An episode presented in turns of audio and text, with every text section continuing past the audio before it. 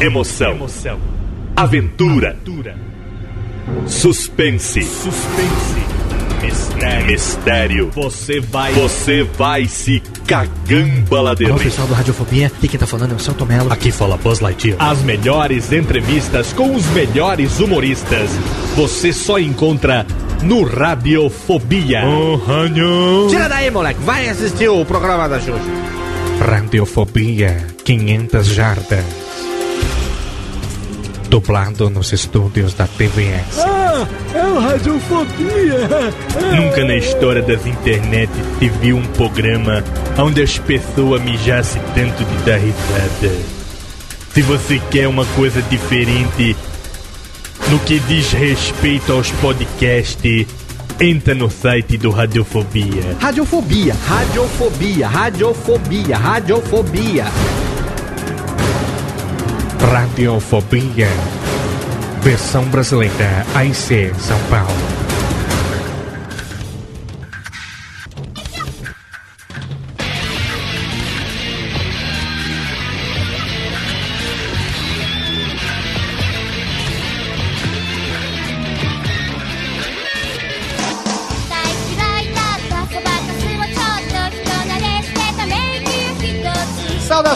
Ouvinte desocupado, você do mundo inteiro que insiste em ouvir essa bagaça de programa, assim você me conhece, eu sou o Léo Lopes e é com orgulho das minhas tetinhas juvenis que eu trago pra você mais um Radiofobia, aliás!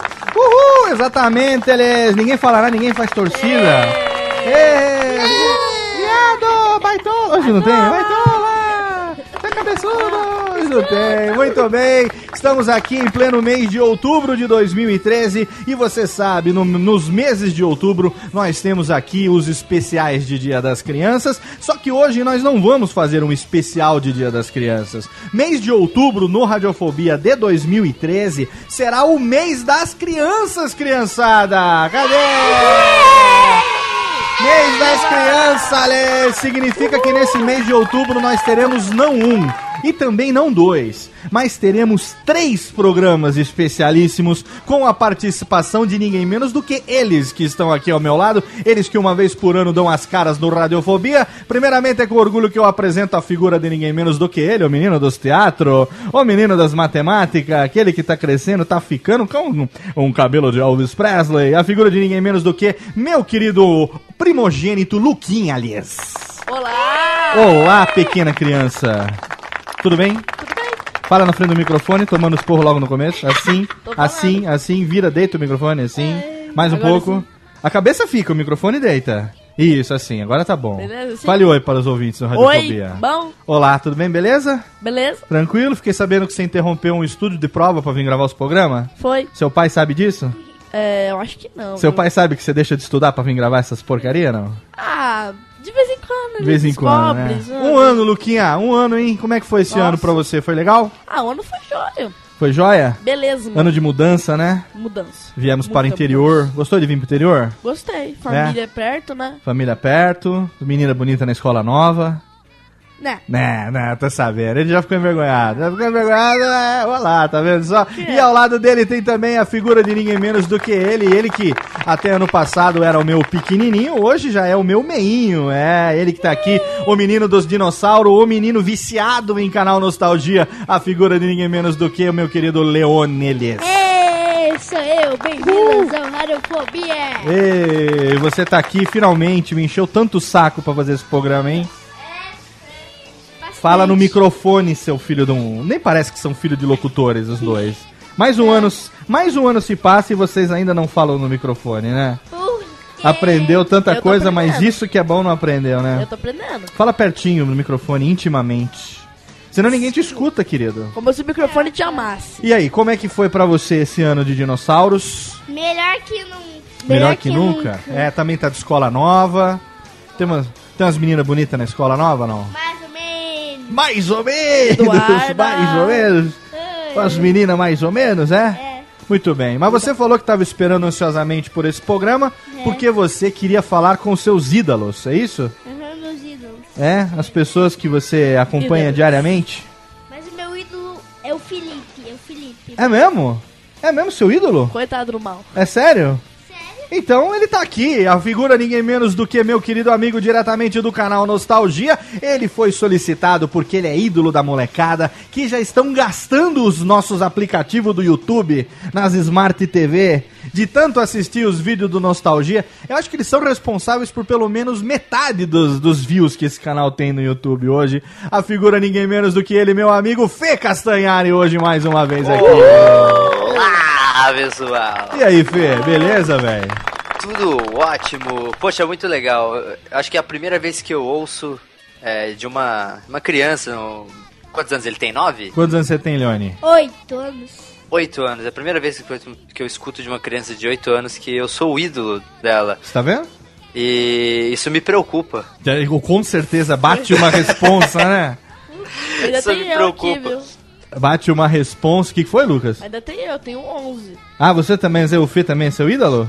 É um deles. É um deles, olha aí, Olha Fê, só, tá vendo? isso me preocupa, me preocupa em dobro agora. pego- Que eu escrevo umas merdas no Twitter. Qual é, mas é que eles não acompanham o Twitter, eles acompanham Ai, o- que bom. o, canal no YouTube, Eu não tenho Facebook, Ah, Twitter nem nada. né? Fala. Eu tenho mais de quatro ídolos. Mais de quatro O ídolos. Felipe, Felipe, o o Mal, Mal. o Guilherme, o Guilherme Iberê? Iberê. É mesmo? Pois esse mês Mesma você coisa. vai falar com vários deles. E o primeiro já tá aqui. Ninguém menos do que meu amigo Fê Castanhari. Hoje a gente vai falar sobre canal Nostalgia, vai falar sobre os vídeos, vai falar sobre tudo que essa molecada gosta, vai falar também sobre Rurouni Kenshin, nosso anime preferido, Samurai X, por que não? certeza. Não é verdade, Fê? Oh, com certeza. Então tá, Melhor vamos- anime que existe. Melhor de Melhor todos de os. Já existiu. tempos, com certeza. Vamos pro bloco de recadalhos e daqui a pouco tem o primeiro Radiofobia especial de Dia das Crianças de 2013. Já já tem mais.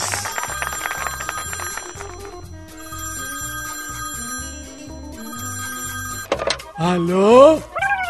Não, meu pai tá assim.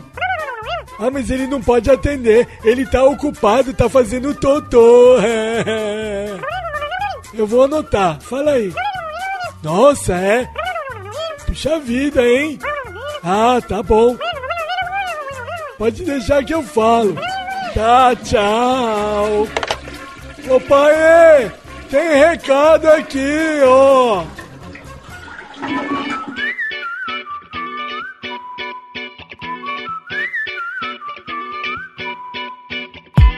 E vamos rapidamente para a sessão de recadalhos desse nosso primeiro especial do mês das crianças de 2013. Lembrando sempre que o Radiofobia se hospeda num dos melhores serviços de hospedagem do mundo. É claro que se você tem um podcast, a gente recomenda que você também venha para a HostGator. Exatamente, com certeza na HostGator você vai encontrar um plano que cabe no seu bolso e que atende às suas necessidades, assim como o plano dedicado onde o Radiofobia se hospeda.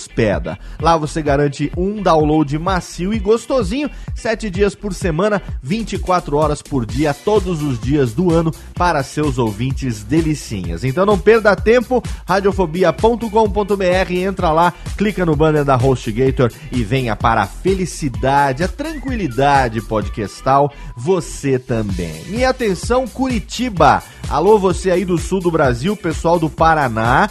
O workshop de produção de podcasts, que estava programado para o dia 5 de outubro, foi alterado para o dia 9 de novembro. Então, se você já fez a sua inscrição, você já foi comunicado por e-mail pelo pessoal do Bivet que o workshop mudou para o dia 9 de novembro. Vai ser um sábado na capital paranaense, em Curitola. E por que, que mudou? Por que, que houve essa mudança de outubro para novembro? Porque para a gente fazer uma versão física do workshop de podcasts, a gente precisa de ter pelo menos 30 pessoas inscritas. Então, se você aí está em Curitiba, ainda dá tempo, você ainda pode garantir a sua vaga e a gente vai se encontrar no dia 9 de outubro num dos auditórios da Fumpar a gente vai se encontrar lá para nossa edição do workshop de produção de podcasts. O link tá lá no post para você clicar e se inscrever. E você aí do Brasil inteiro, você que pediu, você que mandou e-mail, você que interagiu com a gente no Twitter, no Facebook, aí nas social medias, você que está em cidades como, por exemplo, Porto Alegre, Manaus, Maceió, Salvador, Campo Grande, é, enfim, Recife, outras cidades aí do Brasil que pediu, que perguntou quando é que a gente ia levar uma edição do workshop de produção de podcasts. Pode ser que a gente, tendo quantidade suficiente de pessoas, a gente abra uma edição do curso na sua cidade. E é- Essa possibilidade sempre existe. Mas, se você quiser garantir agora, você também pode fazer o nosso workshop online. Exatamente! A partir do dia 16 de novembro, todas as videoaulas, todos os vídeos do workshop de produção de podcasts estarão disponíveis. Então você pode entrar agora lá no Beaver, você vai procurar pela aula online, pelo workshop de produção de podcast. Lá vai estar escrito como produzir um podcast com qualidade profissional. E aí você já vai garantir a sua vaga, você já vai poder pagar parceladinho, bonitinho, via PayPal. O preço é totalmente acessível, pode ter certeza que é baratinho, vale muito o investimento. Se você dividir o que você vai pagar pela quantidade de horas de conteúdo disponibilizadas, você vai ver que o valor chega a ser até ridículo de tão fácil, de tão barato para você fazer o nosso workshop online, né? A edição online, ela foi gravada em São Paulo, o workshop que a gente fez presencialmente em São Paulo no dia 7 de setembro. Ele foi todo filmado e aí todos esses vídeos foram editados, estão sendo ainda editados, preparados direitinho, para que a partir do dia 16 de novembro a edição online esteja disponível lá no site do Beaver. E aí você vai poder assistir no conforto da sua casa, no momento que você quiser. Se você quiser assistir os vídeos é, um pouco por dia, se você quiser fazer uma maratona ali, sei lá, num sábado à tarde, numa madrugada, sentar na frente do computador e fazer todas as aulas ao mesmo tempo, enfim, uma vez se inscrevendo, você vai ter acesso foreves a todo esse conteúdo online, até mesmo para você poder revisar quando você quiser. Então acesse agora lá o radiofobia.com.br, lá no post você vai ter o link para a nossa edição online do workshop de produção de podcast. Você de qualquer lugar do Brasil e do mundo agora pode fazer também, pode ter acesso também a esse conteúdo que eu venho compartilhando com o pessoal desde o começo desse ano de 2013 em alguns lugares do Brasil, agora também disponível online, beleza? Espero que você goste, espero que você curta, espero que essa edição online também atenda a sua necessidade de absorver conteúdos podcastais. E por falar em workshop de podcast, nosso amigo Rogério Mício, lá de Campinas, ele teve presente na edição de São Paulo no dia 7 de setembro e escreveu um post, fez uma pequena resenha falando sobre suas impressões do workshop, o que foi que ele achou, como foi para ele a experiência de fazer o workshop com a gente lá em São Paulo. O link para esse post do Rogério Mício tá lá também no nosso site radiofobia.com.br. Clica lá e você vai saber o que ele acha, o que ele achou, como é que foi esse workshop presencial em São Paulo. Claro que se você quiser também que o workshop seja realizado presencialmente na sua cidade, tem um link lá no post também, aonde você vai poder manifestar esse desejo e eh, vai lá para o site do Bivet, vai deixar o nome lá da sua cidade e aí a gente vai fazer lá, a gente vai usar como termômetro. Quanto mais pessoas estiverem interessadas, a gente vai avaliar as possibilidades de levar esse curso também para sua cidade. E lá você vai ter acesso também às avaliações do workshop por todos aqueles que participaram. Então, se você está em dúvida, se você não sabe o que, que vai ter disponível, como é que as pessoas reagem ou reagiram aos workshops que já participaram, todas essas avaliações estão disponíveis também lá no site do Bivet. Todos esses links estão lá no Radiofobia. Tá bom assim? Siga também Radiofobia no Twitter, curta a página do Radiofobia Podcast no Facebook e também a página da nossa empresa Radiofobia Podcast and Multimídia também lá no Facebook. Nós que estamos responsáveis há mais de um ano pela edição do Nedcast,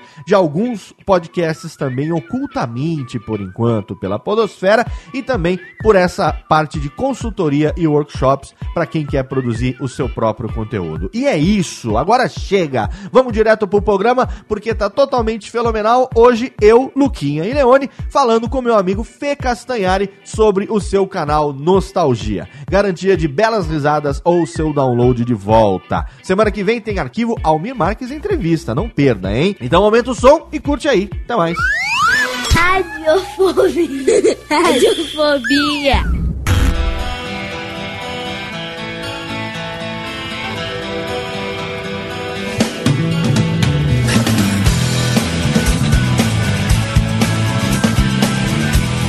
Volta! De volta com mais um Radiofobia totalmente delicinha pra você nesse mês de outubro de 2013. Você sabe, outubro é o mês das crianças. E a gente traz aqui o primeiro de três programas que a gente vai fazer nesse mês de outubro com a participação de ninguém menos do que meus pequeninos, Exatamente, Luquinha, que já não é mais tão pequenino quanto an como antes. Mas o Luquinha continua. Mas Continua Luquinha, porque será sempre nosso menino, mas já tá quase maior do que a própria mãe. Já tá calçando 38 nessa lancha. 40, pai. Que 40? Você tá louco? 39 e 40. 39, 40 com 11 anos? Você é louco? Você acha que eu consigo sustentar um monstrengo desse? Pra estudar uma droga, pra comer uma draga, um pé desse tamanho? Só, come... Só olhar o chinelo. Né? Caraca, 40 com 11 anos. Onde é que nós vamos parar nesse planeta, hein? E você também, ô comedor de biscoito? É. Você também tá crescendo que vou te falar um negócio, hein? Ainda tem o pequeno que não dá pra gravar com a gente. O pequeno ainda né? não dá pra gravar com a gente, mas ano que vem talvez ele esteja aqui também. Lelê. Né? Cabe mais um microfone na mesa, ó. Então, quatro microfones eu garanto. Se aumentar, tem que aumentar o Beleza. tamanho da mesa depois. Né? Mas eles me pediram e eu entrei em contato com o meu amigo Fê Castanhari, que é um dos seus ídolos juvenis, e ele tá aqui também mais uma vez com a gente. Obrigado, Fê, mais uma vez. De nada. É uma honra estar participando de um programa com, com jovens que acompanham o canal e que gostam muito do canal. Exatamente. Não só O no ca- canal, como de você também, viu? Olha aí. É verdade, a obrigado. gente gosta bastante do- dos seus vídeos e de você. Tá vendo É só? engraçado, porque eu nunca, eu nunca acho que as pessoas é, vão gostar de mim, assim, porque eu tive uma ideia muito fixa na minha cabeça quando eu criei o canal, é, que, era, que era a seguinte, eu achava que as pessoas não, não, não, não iriam gostar de mim, e não tinham por que gostar de mim, porque eu- não me achava interessante o suficiente, eu já acompanhava muito dos vloggers que fizeram sucesso na época, o PC Siqueira, o Cauê, o Felipe Neto, e eu falava, eu não chego perto da personalidade que esses três caras que eu acompanho têm, que são caricatos e, e sabem se expressar muito bem. É, eu não chego aos pés deles. Então, eu- o que eu sempre tentei fazer com a nostalgia foi trazer conteúdo é, acima de tudo, acima da minha personalidade. E com o tempo eu fui desenvolvendo minha personalidade em cima do conteúdo, mas eu nunca acho que a pessoa vai, vai falar, pô, eu gosto muito de você, eu gosto das suas opiniões. Eu sempre, eu sempre acho que ela fala, pô, eu gosto muito do canal, gosto muito de relembrar, mas tipo, ah, mas dane-se o Felipe. Eu, eu nunca acho que, ela vai, que, as pessoas vão gostar de mim, da minha personalidade. E você tá isso. ouvindo agora de duas crianças que eu acredito que não necessariamente é, fossem o seu público-alvo no momento que você é, resolveu fazer o Nostalgia, porque você, você tem quantos anos?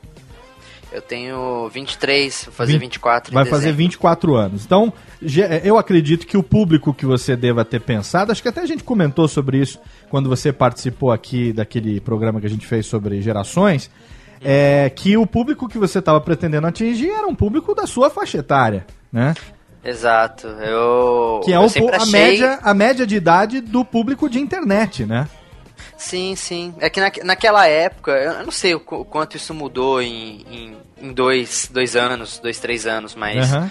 é, pelo menos naquela época eu achava que, que era impossível eu conquistar uma, um público mais novo, porque eu só falava de coisas que o pessoal da minha idade gostava, né? Sim. Só que aí com o tempo eu fui percebendo, conforme o canal foi fazendo sucesso e foi se popularizando, eu percebi que as crianças mais novas, elas queriam entender dos, dos assuntos de que a galera mais velha curtia, né? Aham. Aí eu falei, poxa, aí é uma galerinha nova que eu tô conquistando e de repente eu percebi, eu vi também que o YouTube estava sendo invadido por, entre aspas, é invadido no bom sentido, por, pela molecada nova, e que essa molecada nova, essa geração nova, tava consumindo muito YouTube, e que Pois tava é. cada vez menos utilizando e vendo televisão e partindo pro YouTube. Exatamente. A gente comentou isso aqui no, no Radiofobia atrás, acho que no passado ou no anterior, é, que a gente se mudou há pouco tempo aqui para minha terra natal. Eu saí daqui quando eu tinha 18 anos de idade. Todo mundo sabe que eu tenho 39.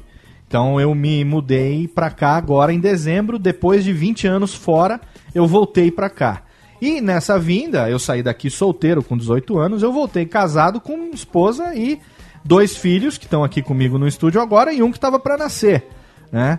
Então foi uma mudança em todos os sentidos. E nessa mudança, nessa readaptação, é, eu falei o seguinte, falei, olha, eu não, não vou assinar TV a cabo, porque a gente já, já percebia essa tendência da criançada, e também você sabe, né, cara, TV a cabo, às vezes você tá lá numa, sei lá, quarta-feira, é, determinado horário, você tem 492 canais. E não tem merda nenhuma pra você assistir na TV a cabo, né, cara? Às vezes você passa, você passa, passa, passa, passa, cansa o dedo de, de, de, de zapear os canais da TV a cabo e não tem é nada. Não tem nada, às vezes você vai ver um programa repetido no, no Discovery Channel, sei lá, um Passou negócio um assim. milhão de vezes. Né? já. Passou um milhão de vezes a é. mesma coisa. Eu, quando eu era mais novo, eu gostava muito da Cartoon Network e da. Tinha um canal que chamava Locomotion. Tinha, tinha. O Boomerang era só de desenhos antigos também no começo, né? Sim, sim. Agora Eu passa- lembro, da- eu lembro que a Locomotion é, era um canal que tinha na DirecTV Aham. e só passava anime. Era 24 horas por dia de anime. E eu conheci vários animes é, pela Locomotion. Conheci o, Evangelion, Slayer, Cy- Cyber Marionette J, Sam- é, Soul Hunters. va- vários, vários animes que ah, acho que a maioria das pessoas é, não, não conhecem porque são animes mais hardcore, assim, pra galera das antigas que curtia Sim. muito anime que não passaram na TV aberta. Aham. Então, nossa, eu adorava. E a própria Cartoon Network teve os seus tempos dourados, tanto que foi a, a maior audiência da TV a cabo. É, pela, lá pela época de 2000, 2000 e pouco, assim, era a Cartoon Network, era a maior audiência, o canal com a maior audiência da TV a cabo. Então, é, a Cartoon era muito boa. Só que hoje em dia parece que a Cartoon Network só tem mais três desenhos que prestam ali. Pois tem é, Hora da então. Aventura, você tem o Jack, Flapjack, Flapjack, não, é, é. é apenas, não é apenas um show. Apenas o show. E, e outros. E outros, sei lá, as outras coisas que passam lá, pelo menos, é lógico, eu cresci, mudei muito minha opinião sobre algumas coisas, Sim, mas não sim. me interessam tanto mais. E também não tem mais Adult Swim, que era o que eu amava É. no Cartoon Network. Pois é. Que é dessa época, né? Do começo dos anos 2000, final dos anos 90. Adult Swim. É um Adult que Swim não é da era época de animação pra adulto. É. Só Agora que era, era engraçado demais, era muito legal o Adult Swim. Nossa, era sensacional. O Guilherme Briggs dirigiu, Sim. fez, fez direção de dublagem de vários programas que passavam no Adult Swim. E, poxa, e por, por eu não sei ao certo ainda essa história. Eu, eu, tô- eu vou pesquisar um pouco mais sobre isso pra fazer um nostalgia sobre Adult Swim. Mas é, acho que foi um, um vereador aí qualquer, o cara entrou com uma ação contra a Cartoon Network é, e conseguiu tirar do ar, infelizmente, o Adult Swim. Que É, o Guilherme já que passava, comentou com a passava gente. depois da meia-noite, né? É, o Guilherme comentou com a gente já. hou- Houve um movimento muito chato, né? Que acabou tirando é, desenhos como Swim, ou canais como Adult Swim do ar, atrações dessas do ar. Mas o fenômeno que é interessante, que a gente está observando aqui agora, é que a gente não assinou TV a cabo nessa mudança para cá, mas a gente tem internet, tem Netflix e tem na Smart TV o canal, aplicativo do YouTube, né? E aí, é, hoje a gente tem uma gama, e até o pessoal vai achar que eu tô sendo pago, não tô sendo pago pela Netflix, eu estou falando pelo quinto programa consecutivo, já que eu falo bem da Netflix aqui. Mas não é por isso, não, é porque a gente consome muito. Eu tô mentindo, meninos? Não, Não, não tá. não. O que, que vocês mais assistem hoje em dia? Não é Netflix, Netflix e e YouTube. YouTube? Não é isso? Aham. E aí o negócio é o quê? O que é que você. O que, o que, que tem de diferente da TV a cabo desses canais? O fato de que você pode assistir Quando você quiser. o que você quiser, Quando quiser. quando quiser e quantas vezes quiser. É. Pai, Fala. o senhor, o senhor tá me ouvindo aqui? Tô te ouvindo perfeitamente. Sim. É que eu, eu, ach- eu não achava que Fala. você tava me ouvindo Então diga, você direito quer falar alguma aqui. coisa? Não. Ainda não? Só- Daqui a... Estamos te ouvindo perfeitamente. No momento que você falar, estaremos ouvindo perfeitamente. Isso, eu, daqui a quando tiver no momento daquelas músicas e daí a gente faz assim perguntas. Sim, da- daqui a pouco você vai fazer as suas perguntas. Você pode agora é levar esse papo que eu tô te perguntando agora, você principalmente, Leone, que é o cara que mais assiste é, o YouTube, né? Como é que foi que você descobriu o, o canal do Fê? Bem, o primeiro vídeo que a gente assistiu foi. O primeiro vídeo que a gente assistiu foi o Teoria da Pixar. Ah, ah, é, fui eu que apresentei, né? Foi. É, você apresentou pra gente Tem a Teoria razão. da Pixar. E aí a gente foi conhecendo, colocou a nostalgia no YouTube e apareceu os episódios do Fê. É porque depois que a gente viu a teoria da Pixar, a gente quis olhar os outros vídeos que tinham. A gente foi vendo, vendo, vendo e acabou acompanhando. Isso aconteceu quando a gente eu li a teoria da Pixar, eu tinha lido o texto, né? E eu achei uma grande sacada quando você transformou aquilo no vídeo, porque é, o texto é chato pra você ler, ainda mais que está em inglês, não é todo mundo que tem saco É, pra ler isso, e tal. Isso foi, um- isso foi uma, uma parada, foi porque assim, eu, eu era animador 3D, acho que já falei isso em vários lugares. Aham. É, eu era animador 3D e, e eu sempre fui fanático pela Pixar. E um dos motivos pelo qual eu me transformei em um animador 3D, estudei muito tempo pra ser um animador 3D, é porque eu era fanático por Toy Story e por todos os filmes da Pixar. E quando eu li, eu, eu vi o Jacaré Banguela no, no Facebook compartilhar essa teoria. E eu comecei a, a- a ler, era um texto gigante em inglês, mas eu li inteiro. E quando eu terminei de ler, minha cabeça explodiu. Sim. E eu falei, meu Deus do céu. Aí eu, eu, eu, eu li isso, aí passou um dia, aí eu, eu, eu compartilhei na minha página do Facebook, eu vi que um monte de gente tinha compartilhado. Aí passou um dia assim, é, eu lembro que quando eu li essa teoria, é, tinha cerca de 300 compartilhamentos no, no blog original, né, que tinha postado. Aí no dia seguinte eu entrei de novo pra ver, já tava com 60 mil. Sim. Aí eu falei assim, caraca. Aí, eu, aí bateu assim na minha cabeça, eu falei, cara, vamos transformar. Eu falei, eu, eu, eu falei com o Fábio no Facebook, que é o roteirista do canal. Aham. Eu falei, cara, vamos transformar isso num vídeo, velho. Vamos fazer isso no vídeo, vai dar super certo. A gente, aí ele falou, ah, será que vai mesmo? Eu falei, pô, cara, vamos fazer, vai dar certo. E a gente fez, o, o Rodrigo Tucano, que é o nosso editor, é, mandou bem pra caramba na edição, fez Ficou um trabalho excelente. fantástico. Ficou. E o vídeo, nossa, o vídeo deu muito certo, já tá com mais de 800 mil views. É, a Nossa, teoria da foi- Pixar tá batendo 820 mil views no dia da gravação desse programa. E eu vou te falar que aqui em casa a, a gente assiste muita animação, né, menino? Assiste, bastante. A gente gosta bastante de ver animação. Aham. E uma coisa que é bacana também, que a gente, a animação, a gente só assiste ela de que jeito? No HD, né? Não, não, assiste ela dublada, né? Dublada. Isso aí. A gente não vê animação legendada, né? E a gente tem os filmes da Pixar, praticamente todos eles, a gente gosta pra caramba. E aí eu- Papai, mas Fala. também a gente assiste. Se o filme tiver é, legenda portuguesa, a gente. Se for em inglês, a gente assiste. Então, É, mas só se não tiver dublagem, porque se É, tiver dublagem a gente assiste isso. dublado. É. Animação a gente só vê dublado, Sim. né? Você não- Você nunca viu nenhum filme da, da Pixar legendado? Não, eu só vi aquele. O King Monsters do dinossauro. Sim, mas isso, aquilo lá não é uma animação, aquilo lá é uma série da BBC de Londres, É, que não tem dublagem. Então você tá vendo ele legendado porque você gosta de dinossauro. O que eu tô dizendo é que animações a gente assiste elas dublado. dubladas. É. E a gente gosta muito das animações da Pixar. Aham. Aí eu lembro que saiu aqui no canal, a gente sempre compartilhando o conteúdo dos amigos, né? Eu fui assistir o vídeo e aí eu, no almoço, se eu não me engano, com a família aqui, eu levei e falei assim, gente, vocês têm que conhecer a teoria da Pixar. Que é um negócio que liga todos os filmes e tal, e que faz, faz que todos participem né, do mesmo universo, não sei o quê. Tem um amigo que tem um canal que fez um vídeo sobre isso, vamos assistir. E aí eu sentei junto com eles pra assistir. E eles se apaixonaram, não só pelo, pelo vídeo, que ficou muito legal, roteiro ficou excelente, Tucano mandou benzaço na edição, mas eles se apaixonaram pela proposta do canal. Que, assim, uma coisa que é interessante, que eu até comentei um dia com você, Fê, em off, é que, é, por exemplo, a maioria das coisas do canal Nostalgia, pra mim, não são nostálgicas. Porque eles são de uma geração ou duas gerações é, depois de mim. Então são coisas que eu vi ontem praticamente. Né? É, essas coisas de família dinossauro, é, alguns animes e outras coisas assim. É, mesmo Toy Story, por exemplo, né? Disney e tal. São coisas que pra mim são super recentes. Né? O Maluco no Pedaço. né? Coisas recentes, assim. é, Dragon Ball e tal. E é interessante que, pra sua geração, tem muita coisa que é totalmente nostálgica. E pra geração dos meninos aqui, são novidades completas. Porque tirando as animações, por exemplo, da Pixar, vá, Toy Story. Toy Story saiu, se eu não me engano, Toy Story 1 saiu em 99 ou 2000, não sei. Não, não, Toy Story 1 saiu em. Acho que foi em 90, e- 91. 90, e- não, tudo, será que foi tudo isso? Sim, acho que é a primeira animação. Foi a mas- primeira animação da história, né? Toy Story?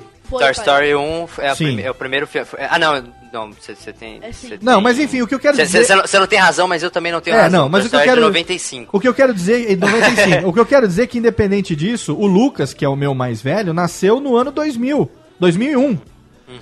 Então, quer dizer, seja lá o que for, é anterior a ele ter nascido. Mas as animações é natural porque ele foi crescendo, ele foi vendo e, assim, foi conhecendo essas coisas. Agora, tem determinadas coisas, como por exemplo, Caverna do Dragão. Caverna do Dragão eles nunca tinham ouvido falar. É, Caverna do Dragão é um negócio que não é da idade deles. Família Dinossauro é um negócio que não é da idade deles. Não. Mortal Kombat, por exemplo, não, um, não, é, não é da idade deles, não é da geração deles. Né? E como é que é pra vocês, meninos, terem contato com essas coisas no canal Nostalgia que vocês não conhecem e que vocês estão conhecendo agora? É uma informação.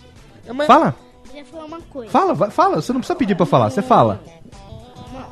No vídeo.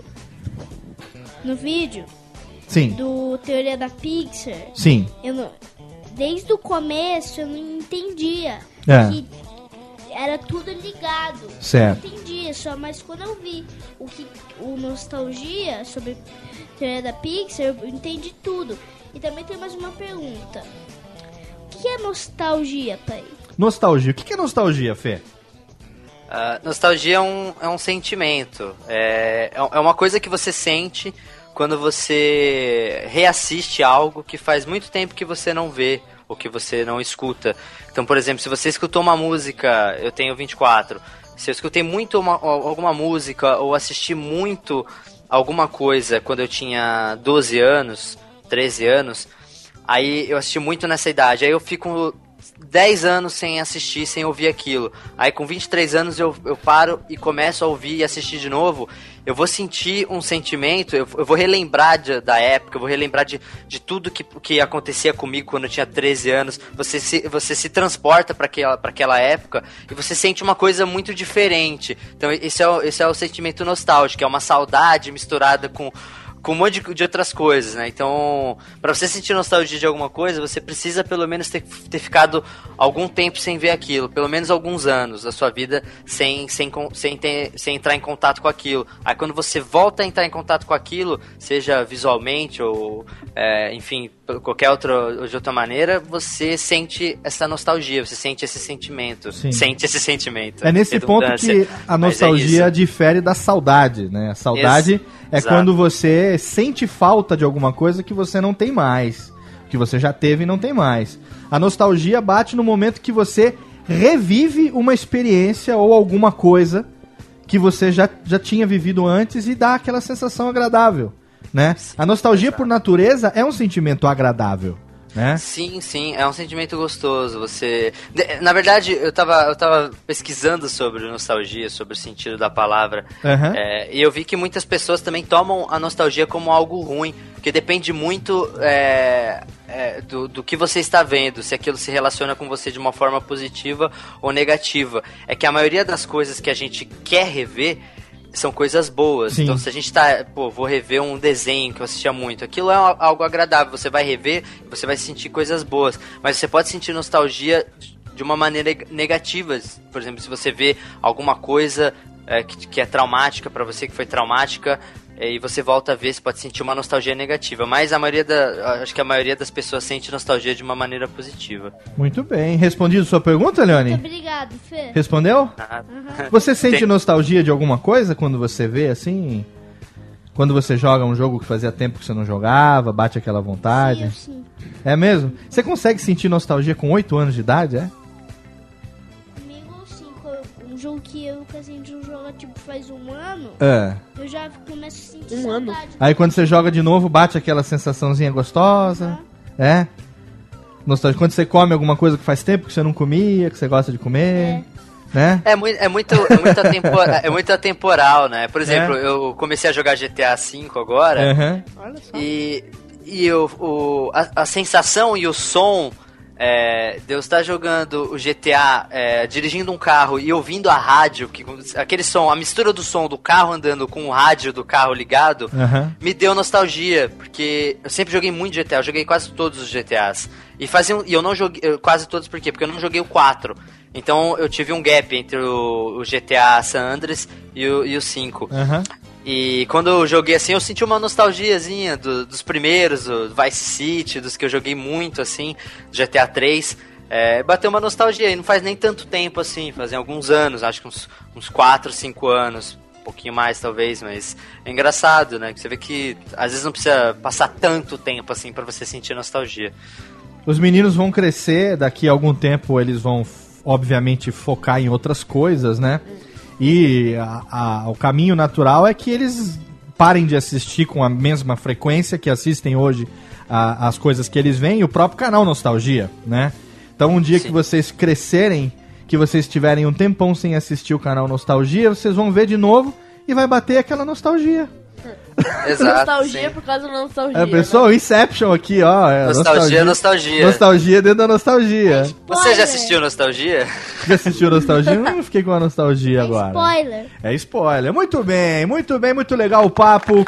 A gente vai pro nosso primeiro bloco de melódias, porque tem muito mais coisa aqui pra gente conversar.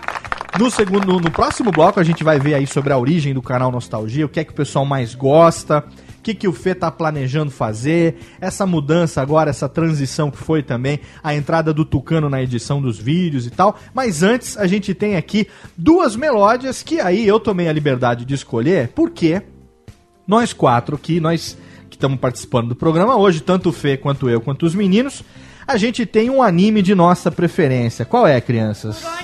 Rurouni Kenshin. Rurouni Kenshin. Também conhecido como Samurai Samurai X. Samurai X, que eu apresentei pra vocês, vocês gostaram, não é isso? Bastante tempo, mais ou menos. Faz, um, né? faz tempo já, eu que tenho todo o mangá em japonês, né? Eu que já li três, quatro vezes o mangá em Uhum. japonês. É, era o meu mangá preferido lá no Japão, quando eu morei lá, então acumulei. E de vez em quando eu releio ainda. E o anime também, eu consegui o anime dual áudio, né? Então eu assisto em, eu assistindo em japonês. Aí os meninos tiveram vontade de assistir também, aí a gente começou a assistir em português. Apesar de eu não gostar muito da- da- dos erros da dublagem em português e tal. Mas aí eu ia explicando pra eles o que tava errado enquanto a gente assiste, né? Confundindo o Edo com Confundindo o Edo com o Kyoto, Kyoto, aquela bagunça toda. Mas Eu, eu- eu me confundi no, no- no Nostalgia também por causa disso. Porque eu tinha acabado de assistir inteiro É. e eu- uma, uma hora eu falei Edo e eles Kyoto, eu invertem confundi tudo, Edo né? e Kyoto. A dublagem tá todinha invertida, só num momento lá, já no final é que eles acabam desinvertendo. Mas enfim, o que importa é que os meninos gostam também da trilha sonora de Rurouni Kenshin. Claro. Não é isso? Qual a sua música preferida, Leone? É Coração da Espada, que é a música. Ele chama de Coração da Coração da Espada. Espada, Heart of Sword, é, isso? Heart of Swords. É, e você, Luquinha? Qual a sua né? música Ah, It's preferida? Gonna Rain. It's Gonna Rain, muito bem. Não sei porque, mas ela dá- dá uma sensação legal. Então assim. tá bom, então vamos fazer o seguinte, vamos começar esse bloco aqui com It's Gonna Rain e a gente termina o bloco com of Sword, pode ser? Pode Boa ser? escolha. Então É vamos óbvio. lá, já já a gente volta no Radiofobia, mais um especialíssimo do mês das crianças.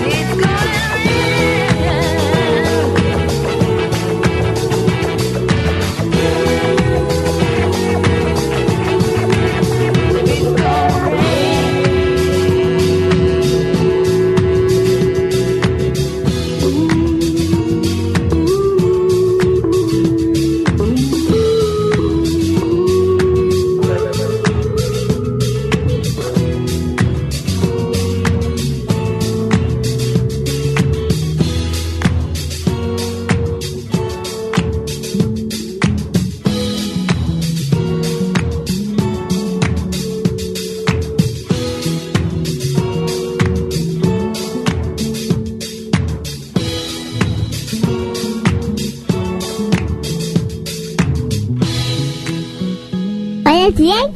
Olha bem? Conheço. Radiofobia. Radiofobia. No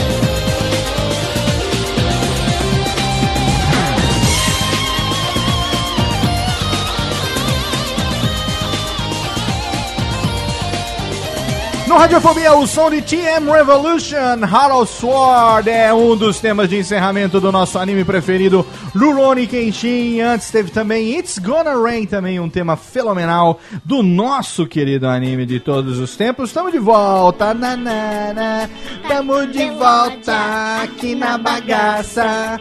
Tamo de volta com Fê Castanhari, cara nostalgia.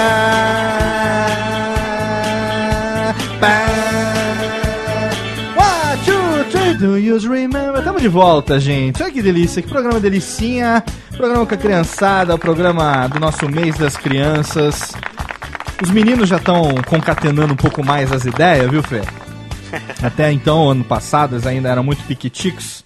Aí a gente fazia uns programas meio, meio des- desinteressados, uns programas mais ou menos, mais, ou, menos. Agora que- Mas agora que a gente cresceu, já pode fazer um programa mais. Mais o quê? Um pouco mais. Um pouco mais Melhor, um inteligente, Mais digamos. melhor. Um pouco mais português. engra... um pouco mais argumentado, um pouco mais embasado em fundamentos, Um pouco mais opiniões. né? opiniões hermenêuticas e peripopéticas É, mais ou menos. da flexibilidade da cauda lagartixa. Mais ou menos. Mais Mudança ou do menos, dólar. mais ou mudança do dólar, variação cambial, né, Luquinha? É, exatamente. variação cambial terrível, né? Assuntos todos que são do interesse das crianças, né? Variação cambial, Pacto colonial. é, pacto colonial da América do, do Sul, Pacto isso? colonial, semana passada, o professor de história, Carlão, né? É. Tava, falou toda vez que ele fala esse pacto colonial, tinha que responder. Pacto colonial tem que responder. É. Tá vendo? E você, Leone, já tá estudando história, não? Não, né? Então, Segundo ano Não. tem suas vantagens, né? é uma porcaria. Não consigo entender. É uma porcaria não ter ma- mais matérias. Ah, porcaria nada, aproveita Não, agora. Não é Aproveita. Ó, ó, eu vou dar uma dica pra ele. Diga. É o seguinte, qu- quando eu, quando eu era criança, na minha época de escola, eu, eu não ligava muito pra escola, eu era o cara do fundão e não, não queria saber muito de aprender. Hum. É, e o que aconteceu? Depois que eu cresci, é, eu comecei a ver que eu gostava muito de história. Aí eu comecei a ouvir os nerdcasts históricos do Aham. Jovem Nerd Aham. e eu fiquei muito, mas muito interessado novamente em história. Eu comprei, comprei livros, eu comecei a ver documentários, é, principalmente das guerras, sobre as guerras. Eu adoro ver coisas sobre a Primeira Guerra Mundial, Segunda Guerra Mundial, Aham. a, a- a Guerra do Vietnã, a Guerra Fria. E eu me arrependo até o meu último segundo de ter.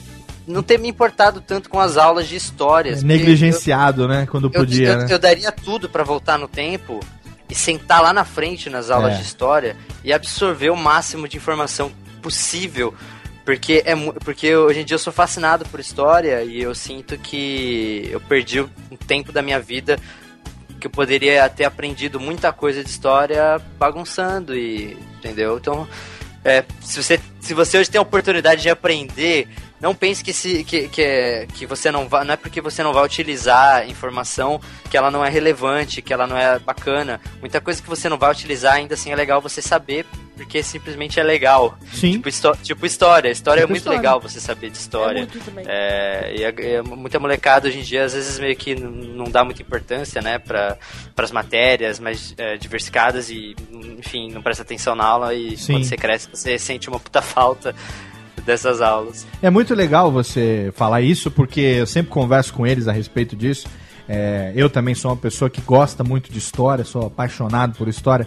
E é interessante porque, assim, é, tudo que a gente tem romanceado, tudo que a gente tem de ficção e tal, sempre tem alguma referência, alguma inspiração em alguma coisa que aconteceu em algum momento da história, né? Sim, Você até tem- mesmo no próprio Samurai X, no Kenshin. Sim, excelente. Se você for estudar toda a, a- a história, né, do, do que, que aconteceu por trás é, daquele período de turbulência no Japão, Sim. é muito interessante. Inclusive, o Leone tem uma pergunta sobre isso, não tem?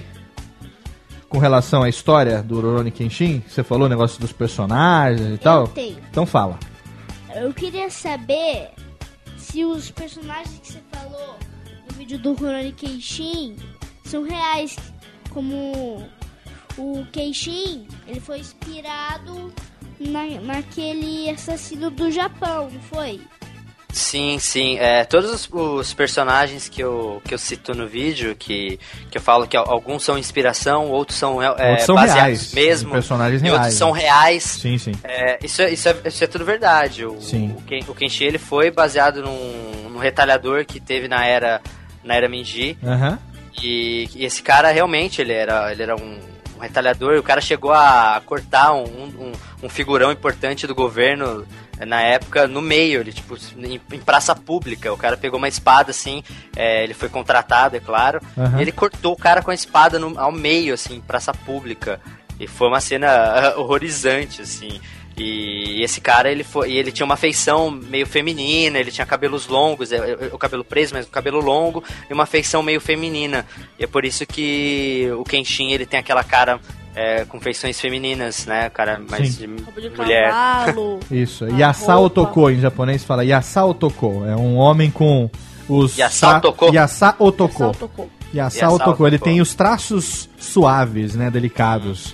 né? Olha só. Tem figuras históricas também que aparecem, como é, o Okubo, da- Okubo Toshimichi, da- isso. Da defesa. Exatamente, esses, esses todos existiram de verdade, né? Shin. Sengumi existiu de verdade. A, Os- até a, a, a tropa Se- Sekiro lá também. Sekirotai, né? É, É, existe- isso, ela, ela, ela existiu também. existiu também. A figura do Capitão, Capitão Sagara, Sagara. Sagara Taicho, ela é inspirada no líder do Sekirotai. Mas Sekirotai existiu, foi traído pelo, pelo governo, realmente foram utilizados como, como é, boi de piranha, que a gente fala, né? Foram colocados na, Sim, sim. pra levar é bem a culpa. triste, né, a história da, É. da- E, dessa, dessa tropa. e é legal também a parte, no, no caso do Kenshin do, do- do- da história, da os cavaleiros com o Shinsengumi, né, a luta do Bakumatsu, tudo aquilo aconteceu de verdade, né, a restauração Meiji, a proibição do uso de espada, o fim da classe samurai, tudo isso aconteceu. Inclusive é retratado também algumas coisas históricas naquele filme O Último Samurai, né, do, do Tom Cruise, que se passa no mesmo, mesmo período histórico, exatamente no mesmo período histórico que Rurouni Kenshin. Claro que tirando o folclore de que um americano aprende a ser samurai em duas semanas e salva o mundo, mas a parte histórica do filme é muito bacana também. Fala, Leone. É, Fê, é verdade que o, o assassino matou o figurão no- na luz do dia, que você falou lá no vídeo? Ele matou Sim, sim. dia pelo que eu li é, sobre o, o, a- o cara que o Kinshimburo foi inspirado, é, ele matou ele matou um figurão, não lembro muito bem quem foi que ele matou, o nome, a- a- que cargo que esse cara tinha e o porquê, mas pelo que eu li, ele, ele chegou a matar esse cara à luz do dia, cortando ele no- ao, ao meio com a espada. É, ele não chegou a, assim, a varar o cara, esse tipo, de baixo a cima e cortar como se fosse um desenho, Sim, mas parece que ele deu uma espadada é, de- da cabeça pra baixo, assim, e que cortou ao meio, assim, até a parte do peito, assim, uma cena meio... Deu uma, fati que- deu uma fatiada é, deu básica. uma leve fatiada como um presuntinho. Deu uma fatiada básica. Aliás, é, no, se, eu não, se eu me lembro bem, na, acho que nos últimos episódios do, da série verdadeira, antes do Xixiu morrer, mostra um, um flashback do Xixiu cortando um cara ao meio mesmo. Sim, caras sim, do, sim. lá do, do Soidiro, né? Mais ou menos aquilo lá, é. É. E o Xixi tava fugindo e tal, aí É. quando os guardas encontraram ele lá, ele fatia o cara no Fatiou meio. o cara ao meio. É, na verdade, assim, a, a- a- muito do que a gente vê de luta, né, de espada principalmente, é tudo pra ficar bonito no filme, né? Porque é, pra ficar bonito no, no, no vídeo. Porque geralmente essas lutas, elas se decidiam no primeiro golpe. O cara mais rápido, aquele golpe do, do Batojutsu, que é o golpe famoso do Kenshin, por isso que o nome dele era Batosai, que é, o cara que é o Batosai vem de Tensai, né? Batojutsu e ten, Tensai. Tensai é o cara que tem o dom de nascença, o cara que é que é o que é o gênio de, né, aquele cara que é o gênio. E vem do Batojutsu, então é o cara que seria que domina aquele golpe, né? Aquele golpe é o, seria um golpe tão rápido que o inimigo não teria tempo de se defender ou de reagir de qualquer maneira. Então, as lutas com espada, com armas assim, elas não são feitas, tirando esgrima, por exemplo, que você vê lá os três mosqueteiros É. na, na esgrima e tal, mas o objetivo é você furar, matar o cara e vamos pro próximo. Entendeu? É, da forma mais rápida possível. mais rápido Normalmente possível. você encontrava com muitos oponentes, né? E, e o, e o próprio. E o próprio. O nome do cara que, que foi baseado chamava. Se chamava Kia, Kiyakami Gensai. Que é. É. o nome do. Do rapaz que o Kenshin foi Do baseado. assassino de verdade, né? E ele era o mais, é, ele era o mais perigoso dos quatro Hitokiri. Por isso que chamavam ele de Hitokiri Batosai, que era o Hitokiri era um grupo de quatro assassinos Sim. é, a, man- a mando do governo, que eles eram contratados pra assassinar figurões do governo. E eles eram muito bons na, na- com as técnicas deles. E o Kenshin, que seria o, esse Kiyakami, ele era o mais, mais perigoso, o mais forte desses, desses quatro Hitokiri. E é esse cara legal. realmente existiu, esse Tá Kiyakami. vendo? E isso é bacana porque se você vai estudar, por exemplo, a história do Japão feudal, esses personagens vão aparecer, né? Que é uma coisa que, infelizmente, aqui no Ocidente a gente não tem muito contato com a história do Não. Japão, né? Mas tem livros que a gente pode procurar que Tem. tem com que Sim, e é engraçado histórias. que muitas dessas histórias, é, elas foram meio que apagadas e com o tempo algumas pessoas conseguiram relatos e conseguiram trazer de novo essas histórias porque com, com o término da, da Era você- eh, esses governantes não precisavam mais dos Hitokiris Sim. e desses assassinos. Então o que eles fizeram? Eles mandaram matar todos os, os Hitokiris e todos os assassinos que, que trabalhavam pro governo, porque esses assassinos sabiam de muita. O Shishio foi um, um exemplo disso, Sim. que eles, eles usaram muito o Shishio pra, pra matar muita gente, e depois com, com, acabou a Era Mengira, eles falaram, a gente não precisa mais do Shishio, e ele, tem muito, ele sabe de muita Sabe merda demais, é. que pode prejudicar a gente, então vamos mandar queimar o cara, vamos Sim. matar o cara. É o que a gente chama de queima de arquivo, né? É. o cara ele é um arquivo vivo, então você mata ele, ele leva a memória junto e não, Não. fica registro de nada. Ele não, Exato. ele não te dedura, ele não queima teu filme. Ô, Exato. Fê, deixa eu aproveitar esse momento aqui pra te perguntar o seguinte. É, o canal Nostalgia, hoje, tá com mais de 500 mil pessoas inscritas. Quer dizer, é, a gente no podcast costuma falar também que a gente não tem assinante, é, a gente não tem ouvinte, a gente tem assinante, né? É, apesar de serem ouvintes, porque a nossa mídia é auditiva, então eles nos escutam e a gente interage como se ouvintes fossem, né? ainda mais aqui que a gente tem esse clima todo de rádio e tal. É, mas são assinantes, são pessoas que é, querem é, ser atualizadas sempre que tiver novo conteúdo seu, né? Então no podcast acontece isso, o cara vai lá, ele assina o feed, sempre que tem um programa novo ele quer receber, e no, no- nos vídeos acontece a mesma coisa, o cara se inscreve e uma vez por dia ele vai lá, ele confere, ele recebe lá o newsfeed da semana, ele vê as novidades que estão acontecendo. Então você tem 500, mais de 500 mil pessoas que são fiéis é, seguidores, que são fiéis, pessoas que é, a- acompanham o seu conteúdo e que querem saber das suas atualizações, no caso do Nostalgia, quinzenais. É, você tem aí mais de um ano de, de programa no ar e você tem mais de 22 milhões de visualizações, né? Que faz do canal Nostalgia um dos maiores canais do YouTube brasileiro. Se a gente fizer aí um ranking, você não tá. Não, não, não perde para muitos que estão aí, que você até citou, que estão aí há muito tempo fazendo isso. 22 milhões de visualizações não é pouca bosta, né? É uma, é uma merdinha consideravelmente, né? Não é pouca merda, né? Pois é, com o número de vídeos que a gente tem, é- é- Exatamente. É, uma, é uma média, é uma média ótima, uma média É de mais ou menos 500 mil é, Exatamente. Vi- visualizações por vídeo. E o interessante é que você tem vídeos aqui, dependendo da popularidade daquilo que você está falando, você tem aí uma média de 200 mil, 250 mil visualizações. Mas você tem aqui vídeos como o campeão de visualizações, por exemplo, que é o Virais de Internet, onde você tem quase 2 milhões de visualizações só nesse vídeo. Né? Sim. E virais de internet, os meninos mesmo aqui já assistiram bastante esse vídeo, né? Ah, já. dos virais de internet. Os virais meninos já. aqui, Fê, eles assistem e reassistem, né? Então, por exemplo, aquele do Sonic, aquele do videogame, vira e mexe eu escuto o barulhinho, eu escuto o barulhinho do- dos anéisinhos do Sony, Spin Dash. eles estão É. revendo o vídeo lá na sala, e falam lá, estão reassistindo o vídeo, quer dizer, tem aquele que eles mais gostam e eles acabam é, assistindo mais vezes aquele, aquele, aquele, aquele vídeo, né? É, você tá aí, vai fazer, fez dois anos já ou não? Não, não, faz, faz dois anos em, em dezembro. Vai fazer dois anos agora em dezembro. Uma quantidade de, de, de, de views muito bacana para quantidade relativamente pequena de vídeos que você tem, não é? Não são tantos assim.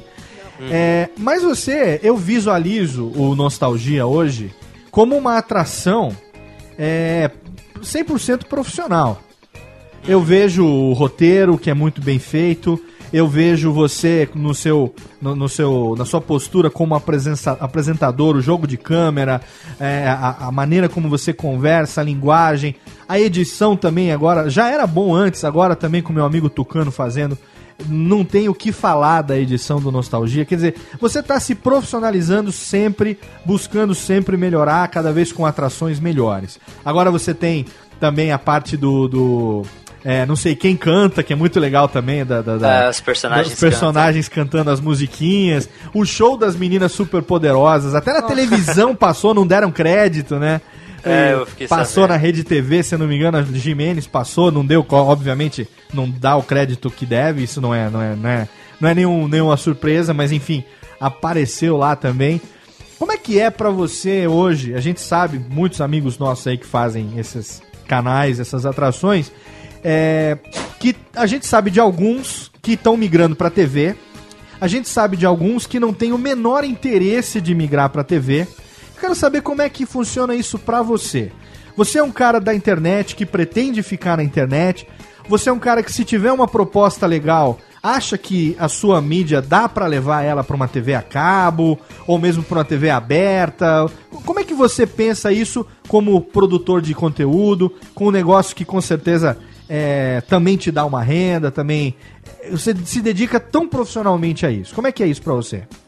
Ah, na verdade, é, eu, eu não tenho tanta ambição, é, não posso dizer ambição, porque a internet e o YouTube hoje em dia, é, você tá, tá rolando até um- a migração da TV pra internet, né, Sim. pro YouTube. Aham. Então, eu, eu, eu, eu tô muito confortável no, no YouTube e, e por mim fico aqui durante muito tempo. Mas é, eu acho a televisão interessante, porque por mais que o YouTube é, esteja presente e tenha alcançado um público gigantesco no Brasil, a televisão ainda é a mídia mais, mais poderosa.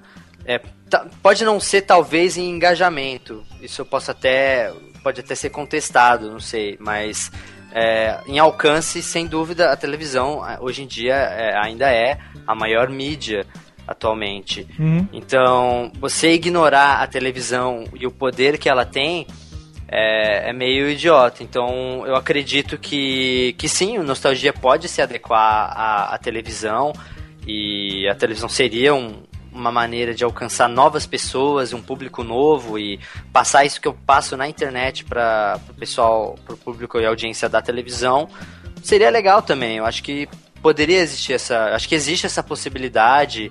É, já conversei, ó, já, já, já, rolou algumas propostas e só que nada muito interessante financeiramente e até falando em conteúdo também, sem que- porque eu eu só iria passar o Nostalgia na televisão, primeiro, se isso não atrapalhasse o desenvolvimento do Nostalgia no YouTube, Sim. porque eu tenho que ser muito fiel à, à galera que, que acompanha o canal Nostalgia, porque todo mundo, todos os fãs do canal, essa galera fez o Nostalgia se transformar no que ele é hoje. Aham. E seria muito injusto eu sair do YouTube e ir pra televisão e ignorar toda essa, Claro. todos esses 500, Sim. mais de 500 mil assinantes no YouTube. Até porque É o seu público ele não vai necessariamente migrar junto com você, né?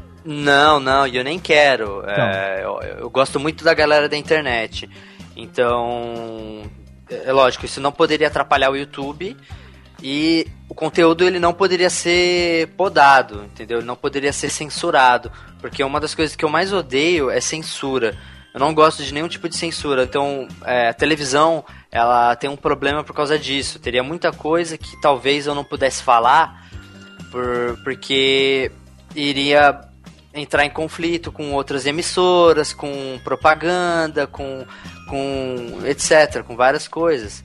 Aham. Então, eu só iria passar nostalgia na televisão e, sei lá, uma proposta de um programa novo pra televisão se isso não mudasse, se isso não interferisse no conteúdo que eu quero passar, entendeu? Sim. É, por isso que eu acho que é, que é, que é difícil, talvez, o Nostalgia ir pra televisão com o formato que ele tem hoje em dia no YouTube. Porque no YouTube eu não tenho, não tenho problema nenhum com marca, eu não tenho problema nenhum com emissora. Eu, eu, eu, eu quero falar de Caverna do Dragão, mas eu quero no meio falar, sei lá, de outra coisa também, citar outra coisa que, que passou em outra emissora, em qualquer. Eu, eu posso fazer isso. Certo. E eu, e eu acho que essa liberdade é, é importante manter. Com certeza. Meninos, vocês que assistem o Nostalgia é, na televisão da sala, né? Vocês não, não, não ficam atrás de um computador, atrás do monitor do computador. Vocês usam o aplicativo na televisão da Que é sala, mais fácil, tem né? internet e tal. Pra vocês, tem diferença vocês assistirem um canal como Nostalgia na televisão ou sendo na internet? Teria Não. diferença de um programa, por exemplo, que vocês veem na TV Cultura e tal? Você, muda pra vocês, muda o quê? Muda só o canal, né? É. E qual a, a vantagem e a desvantagem, por exemplo, de você ter lá? Não tem comercial. Não tem comercial? É. que mais? Você pode assistir quantas vezes você quiser. Não, Nostalgia não tem intervalo comercial, ele vai direto. É, tá, Se o é. vídeo tem, que, sei lá, 20 minutos, meia hora, ele vai direto, Sim. né? Você pausa se quiser, né? Aham. que mais? Você pode assistir quantas vezes você quiser? É. Se Pode for, mas voltar se for na TV, Ah. talvez não passe o mesmo vídeo. É, provavelmente a televisão demora pra reprisar, né? Pode ser outros vídeos que, que você não viu ou já viu. Eles, é, eles escolhem qual tema eles querem assistir, né? Exatamente. Então isso é uma coisa que está acontecendo agora que eu acho que não tem volta, que é exatamente essa questão da que você falou da TV também tá querendo, é, tá vendo que ela precisa também da internet. Então são os conteúdos sob demanda, né? Eu acho essa maior, a maior diferença entre YouTube e televisão, dos canais que estão no YouTube e televisão, na, na minha visão, na minha opinião, é exatamente o, o engajamento.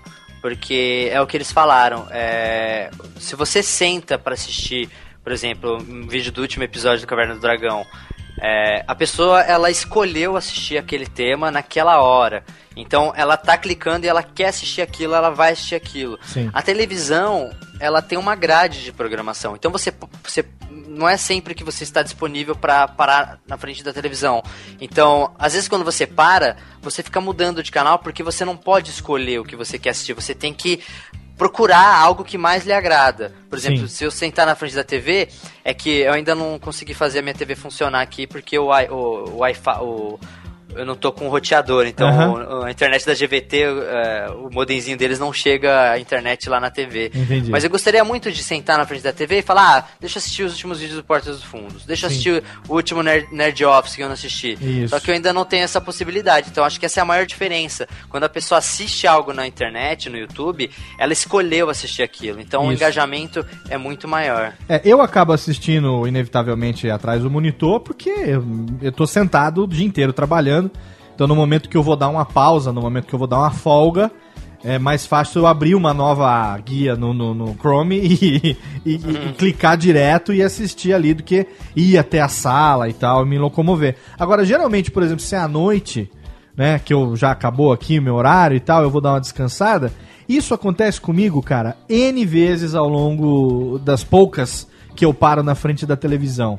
Eu não tenho TV a cabo, eu dou uma zapeada nos canais abertos que a gente tem aqui, não tem nada. Aí eu vou, abro a Netflix pra ver o que, que tem de novidade. Vou ver geralmente quais, a, quais as séries que atualizou o episódio.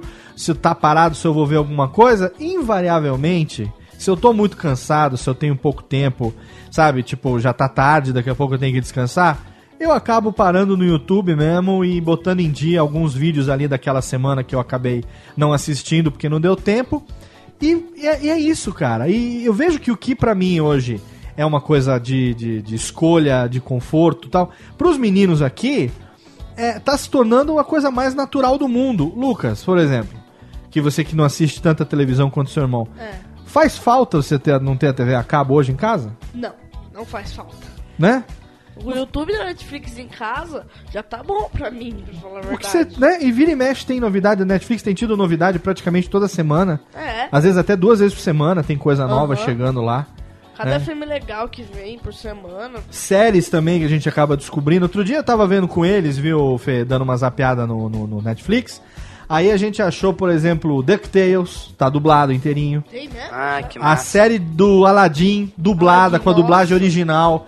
Márcio Simões Ah. fazendo o gênio. A série, a série do, do desenho animado do Aladdin. Muito legal. Da televisão completa. Entre outras que tem lá, Padrinhos Mágicos e todas elas com as dublagens, as respectivas dublagens originais, né, cara? Que Porra, pra que, legal. que É, você o Netflix é uma, é uma invenção genial, né? Pra que, que você vai querer TV a cabo, velho? Né? Nossa, Qual- é isso. Agora você pensa como é que é lá nos Estados Unidos, que eles têm muito, muito mais licenças de programações e filmes Sim. e etc. A variedade lá é muito maior. Muito, Imagina muito como maior. é que é por lá. Infelizmente aqui a gente tem aquele pluginzinho do Chrome que a gente consegue assistir a Netflix gringa, né? Mas Ah, na- é? Eu não sabia tem, tem um pluginzinho gratuito, não é nada ilegal não, é uma coisa que você, você pode abaixar lá na, na- na extensão do Chrome e ele permite que você, quando abre o Netflix, ele abra o Netflix americano. A única coisa é que ao invés de você ter, você não vai ter legenda em português, obviamente, você vai ter, vocês têm a- o áudio original e as legendas do filme é, em inglês mesmo, as opções que tem na Netflix gringa. né? E tem muito lançamento lá, tem, sei lá, coisas agora recentes, tipo, sei lá, Avengers, outras coisas, Expendables 2, coisas novas até, quer dizer, que pra estar num streaming, num serviço de streaming, foi lançado em Blu-ray, tipo, três semanas depois, já tá no streaming da, da Netflix americana. Então, e, e a isso, é, qualidade isso é é, ótimo muito que legal. faz com que as operadoras de TV a cabo elas abaixem o- o- os preços, né? Porque eu tô vendo que daqui a um tempo elas vão ver que a concorrência tá tão grande que eles, que eles vão ser obrigados a oferecer pacotes muito mais baratos. Né? Então, é na ótimo. verdade, hoje eles ainda são burros o suficiente para entrar nos organismos de regulamentação e tentar barrar a Netflix, fazer com que eles paguem mais imposto, sabe? Fazer com que, ao invés de, de, de pleitear para que o deles diminua, eles ligam pleiteando para dificultar a vida do concorrente. Né? É, em vez de mas é aproveitar isso, é. que o concorrente está entrando para facilitar a vida deles. Mas é um caminho que não tem volta, porque se você for ver a quantidade de pessoas hoje que, que você conhece, praticamente todo mundo que, que a gente que vive da internet, nosso trabalho, nosso core business, né, é a internet, a gente, pô, não conhece ninguém que tá na internet que não tenha esse serviço, né? Exato. Então chega um momento que, obviamente, é isso que você disse, as televisões a cabo vão ter que dar o braço a torcer e vão ver que, que realmente é um caminho sem volta. Você tem algum, alguma ideia, alguma vontade de fazer alguma coisa diferente do que você faz no Nostalgia? Que você, claro que se não puder falar por razões estratégicas, não precisa, mas assim, enfim, você tem ideia de fazer outro tipo de atração também? Outras coisas que você gostaria de fazer e que ainda não deu oportunidade por falta de tempo, ou porque não chegou o momento ainda, ou você tá focando no nostalgia mesmo? Na verdade, tem, tem dois projetos, não, não tem, não tem problema, eu posso falar. É, um que a gente vai tá para lançar, talvez não essa, essa semana, nem a outra, mas já na próxima. É, vai ser uma coisa que, que se chama. A gente ainda tá para escolher o nome. Talvez a gente até peça ajuda na fanpage para as pessoas para ajudar a escolher o nome. Que vai ser o que a gente está chamando agora, chama Virais Semanais. Em que, como a gente posta vídeos quinzenais, tem sempre uma semana com um gap sem vídeo. E a gente quer matar essa semana postando um vídeo. Na verdade, nem vai ser só quinzenal, na verdade, a gente tá pensando mesmo semanalmente, é, que a gente chama de virais semanais. E postar um, um vídeo de cerca de 3, 4 minutinhos Hum. falando de, ao de pelo menos uns dois vídeos virais e uns três vines. Certo. Pra aproveitar essa, essa loucura que é o Vine, que, que se Aham. explodiu nos Estados Unidos. é, e que é muito legal, é interessante, é divertido os Vines, né, esses videozinhos de 7 segundos, né? Aham. é, que são divertidos e que são muito compartilhados. E a gente pegar uns dois, uns dois, três Vines e uns dois vídeos virais e falar desses vídeos virais que nem a gente faz nos virais da internet. Que a gente viu que a aceitação com os virais da internet é muito alta. Ah, as legal. pessoas as pessoas gostam e, e como você não é um tema que você atinge todo mundo, não é Sim. um tema específico. Claro. A gente, a- sempre que a gente posta um vídeo de, de virais, a gente vê os nossos inscritos ativos, a galera que, independente do tema, ela clica. E quando é um tema que, que atinge todo mundo, todo mundo clica. Sim. Então a gente vai aproveitar isso, a gente vai fazer estilo Ray William Johnson mesmo. é, e aproveitando que a, a gente vê que o nosso público gosta dos virais, a gente vai fazer isso. E outra coisa que eu tô pra fazer, eu vou abrir um canal com, com a Paty do Galo Frito, Aham. que é, que é minha, minha, minha namorada, a gente tá morando junto. Aham. E a gente vai abrir um canal e a gente vai fazer uma série bem diferente é, do nosso tipo, do, do tipo de humor do Galo Frito, do tipo de humor do Nostalgia. Vai ser uma série, não sei se você. Modern Family. Sim, Modern Family. É, sim, é é uma série que a gente tá se baseando muito. A Ah, gente que quer legal. fazer Que bacana. estilo Modern Family, só que falando das dificuldades de morar junto com, com outra pessoa. Ah, que legal. Bacana isso, hein? sim, Eu acho sim, que é. vai ter, vai ter, tem um futuro, hein? É, a, gente, a gente acredita que pode dar certo. Ainda É, mais é- porque é- agora que vocês estão morando junto, o que não vai faltar é pauta, né, nego? Não, a gente, a gente já tem pelo menos uns 10 roteiros escritos já. Nossa, que É, e- legal. E, os vídeos vão ser curtos, que a gente quer se adaptar à, internet, ao YouTube. É, então os vídeos não vão passar de, de 4 minutos, né? E vai ser tudo no formato de filmagem. Eu tô me baseando muito, tô estudando muito o estilo de filmagem de, de The Office e Modern Family dessas séries. É, pra usar mesmo, o mesmo formato, de- a mesma linguagem e adaptar ao nosso tipo de, de, de conteúdo e ao nosso, ao nosso humor, às nossas situações. Ó, né? que isso- legal, que legal. Isso. Então vamos ficar esperto seguindo o nosso querido arroba Fê Castanhari no Twitter, né? que as, as novidades virão em breve. Muito bem, muito bem. Pelo menos aqui, ó, os meninos já sabem, né? Quando o Fê começar a atração nova, pelo menos dois ouvintes, dois, dois, dois telespectadores ele já tem, dois né? Já tem, dois já tem. já tem dois. Legal, já, já garantiu dois, já. Já garantiu dois. Vamos fazer o seguinte, vamos pro último bloco de melódias? Vamos. E na volta vamos fazer as perguntas que vocês vamos. separaram? Beleza. Pode ser? Show. Pode ser. Pode ser, Leone, pode ser? Beleza. Beleza? Beleza. Belesminha? É? Você tá com sono? Não, mais ou menos, mais ou menos, mais ou menos. Desacostumou a gravar, né? Tá bom, vamos aqui no intervalo das melódias, eu vou... Vamos fazer um polichinelo aqui, daqui a pouco a gente volta. Então vamos lá, mais duas do Rurouni Kenshin, trilha sonora do nosso anime preferido. Tem Rambun e na sequência tem Saiyan Shade com Sambunoichi no Junjo na Kanjo. Já já tem mais.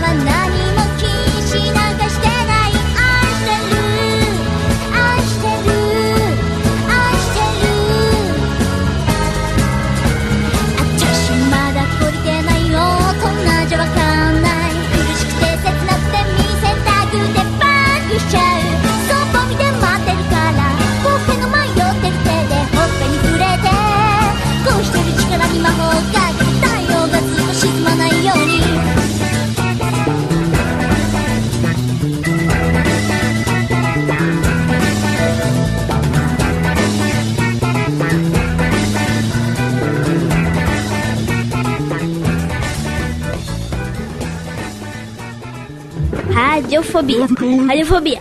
Radiofobia. Radiofobia. Radiofobia.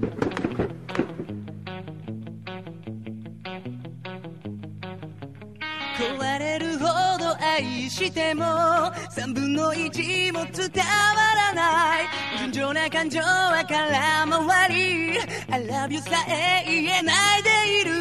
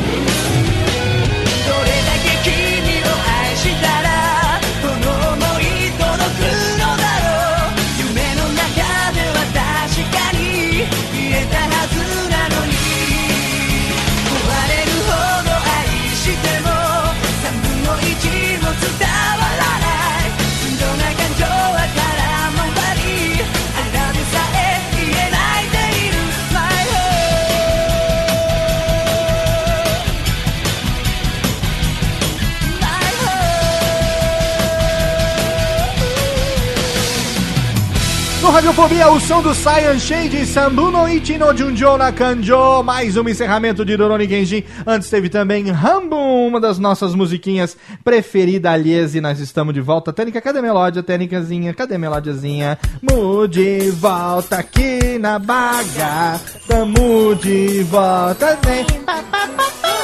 Tamo de volta com Castanhar. Tamo de. One, two, three, let's go tonight. Muito bem. Para, para, para, Estamos de volta, Técnica. De volta a mais um programinha totalmente fenomenal. Mais um mês de outubro. Dos, outubro, outubro, mais um mês de outubro. E nós estamos aqui com as crianças, com as crianças. Meu pequeno Luquinha, olá, Luquinha de novo. Olá, de novo. Olá, Leone. Olá de novo. Olá de novo. Olá, Fê. Cadê o Fê?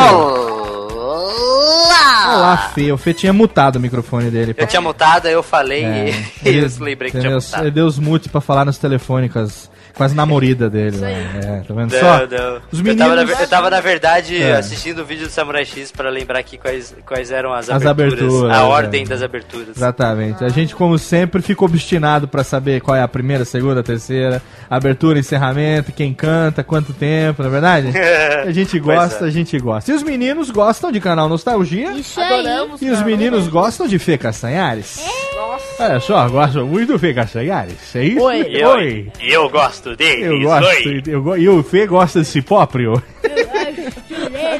E vocês que eu tô sabendo selecionaram aí, fizeram perguntas pro Fê. Você não fez?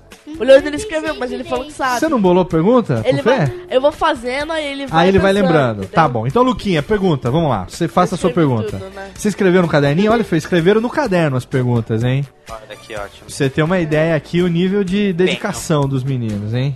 Fala, Então, Luquinha, pode fazer a sua pergunta. Primeiro aqui, o que, que inspirou você, Fê, pra fazer o canal Nostalgia? Olha aí, bela pergunta, hein? E eu nem vi antes as perguntas. Estou, estou sendo surpreendido juntamente com você agora. Você tá confiando. Tô confiando, mano. Confiar, pô. Eu confio no É. DNA. Confio no O DNA. que me inspirou é. Acredito que a maior inspiração foram os canais brasileiros que já existiam. É, a inspiração de criar um conteúdo para internet, para YouTube, né? Foram os canais que já existiam, né? O PC Siqueira, o Cauê Moura, é, o Felipe, o Felipe Neto. Então, esses, essa, essa galera que já produzia conteúdo para YouTube e que mandavam bem, que já tinham uma audiência grande no YouTube, eles foram a inspiração para eu também querer é, produzir para a internet, né? Eu acho que esses, esses canais brasileiros e alguns canais gringos que eu, que eu acompanhava, é, eu gosto muito de um canal que chama Nigarriga. Ele é um youtuber gringo que é, que é, que é fantástico, que eu também me inspiro muito nele. E o Smosh também, que é outro que eu, que eu adoro. Foram a inspiração para eu querer produzir para a internet. Agora, deixa eu completar a pergunta. E a inspiração pra fazer um canal sobre nostalgia? Qual foi? Ah, prime- é, acho que o próprio YouTube, porque assim, eu uma coisa que eu gostava de fazer e quando surgiu o YouTube, é, o- o- seus filhos eles não sabem, né? É, porque eles já nasceram com, com o YouTube ali, né? Quando eles começaram a mexer no computador já Sim. existia YouTube. Sim, Mas a gente viveu numa época que não existia YouTube. sim. A gente trocava vídeo por e-mail, né? Por e-mail. E, ol- e olhe lá pelo Google Vídeos, né? Que Sim. tinha. Tinha aquela barrinha de vídeos no, no Google, E né? tinha os vídeos, os vídeos do Mortadela também, E se é, o. Mortadela, o Charges.com, Exatamente. mas assim, uma bi- biblioteca de vídeos. Não existia. é, não existia ainda uma biblioteca de vídeos tão, tão boa, com uma variedade tão grande. Sim. Então, quando surgiu o YouTube em 2005, é, foi uma coisa muito legal, porque a gente lá, lá para 2006, 2005, você já tinha uma variedade enorme de vídeos no YouTube. Então, o que eu comecei a fazer? Eu comecei a procurar coisas que eu, que eu assistia na minha infância que eu não tinha como é, ter acesso a um, a um DVD, a um VHS, o que o acesso era muito difícil, eu ia ter que pesquisar ir em locadora. Então, sentado minha, minha bundinha na cadeira, eu podia ir lá no YouTube e assistir a abertura dos meus, meus animes preferidos, de quando eu, que eu assistia quando eu era criança. E, e eu comecei a sentir uma puta nostalgia quando eu fazia isso. Então eu ia lá, puta, hoje eu vou ver, ver a abertura do Dragon Ball, que eu assistia muito. Aí eu assistia a, a abertura do Dragon Ball, nossa, que, que demais, que legal. Aí eu lembro que eu procurava algum canal que falasse sobre isso, que tivesse um compilado dessas coisas, porque eu queria assistir. Legal. E eu não achei. Aí eu falei, pô, Pronto. É isso que eu vou fazer. se eu for criar alguma coisa no YouTube, com certeza vai ser nostalgia. A, a ideia. Eu, te- eu, eu tive um canal antes do Nostalgia, porque as pessoas sabem disso. Que chamava Já Viu. Ele é basicamente o que o Ray William Johnson faz. É. Só que eu nem sei, nem conhecia o Ray William Johnson na época. Eu fazia com um amigo. Só que na época não deu muito certo, as ideias não bateram. É, aí eu, eu comecei a fazer o Nostalgia. E o Nostalgia deu certo. E eu comecei a investir só no Nostalgia, larguei o outro canal. porque eu, já que as ideias não batiam mesmo, eu larguei Sim. outro canal e me dediquei ao Nostalgia.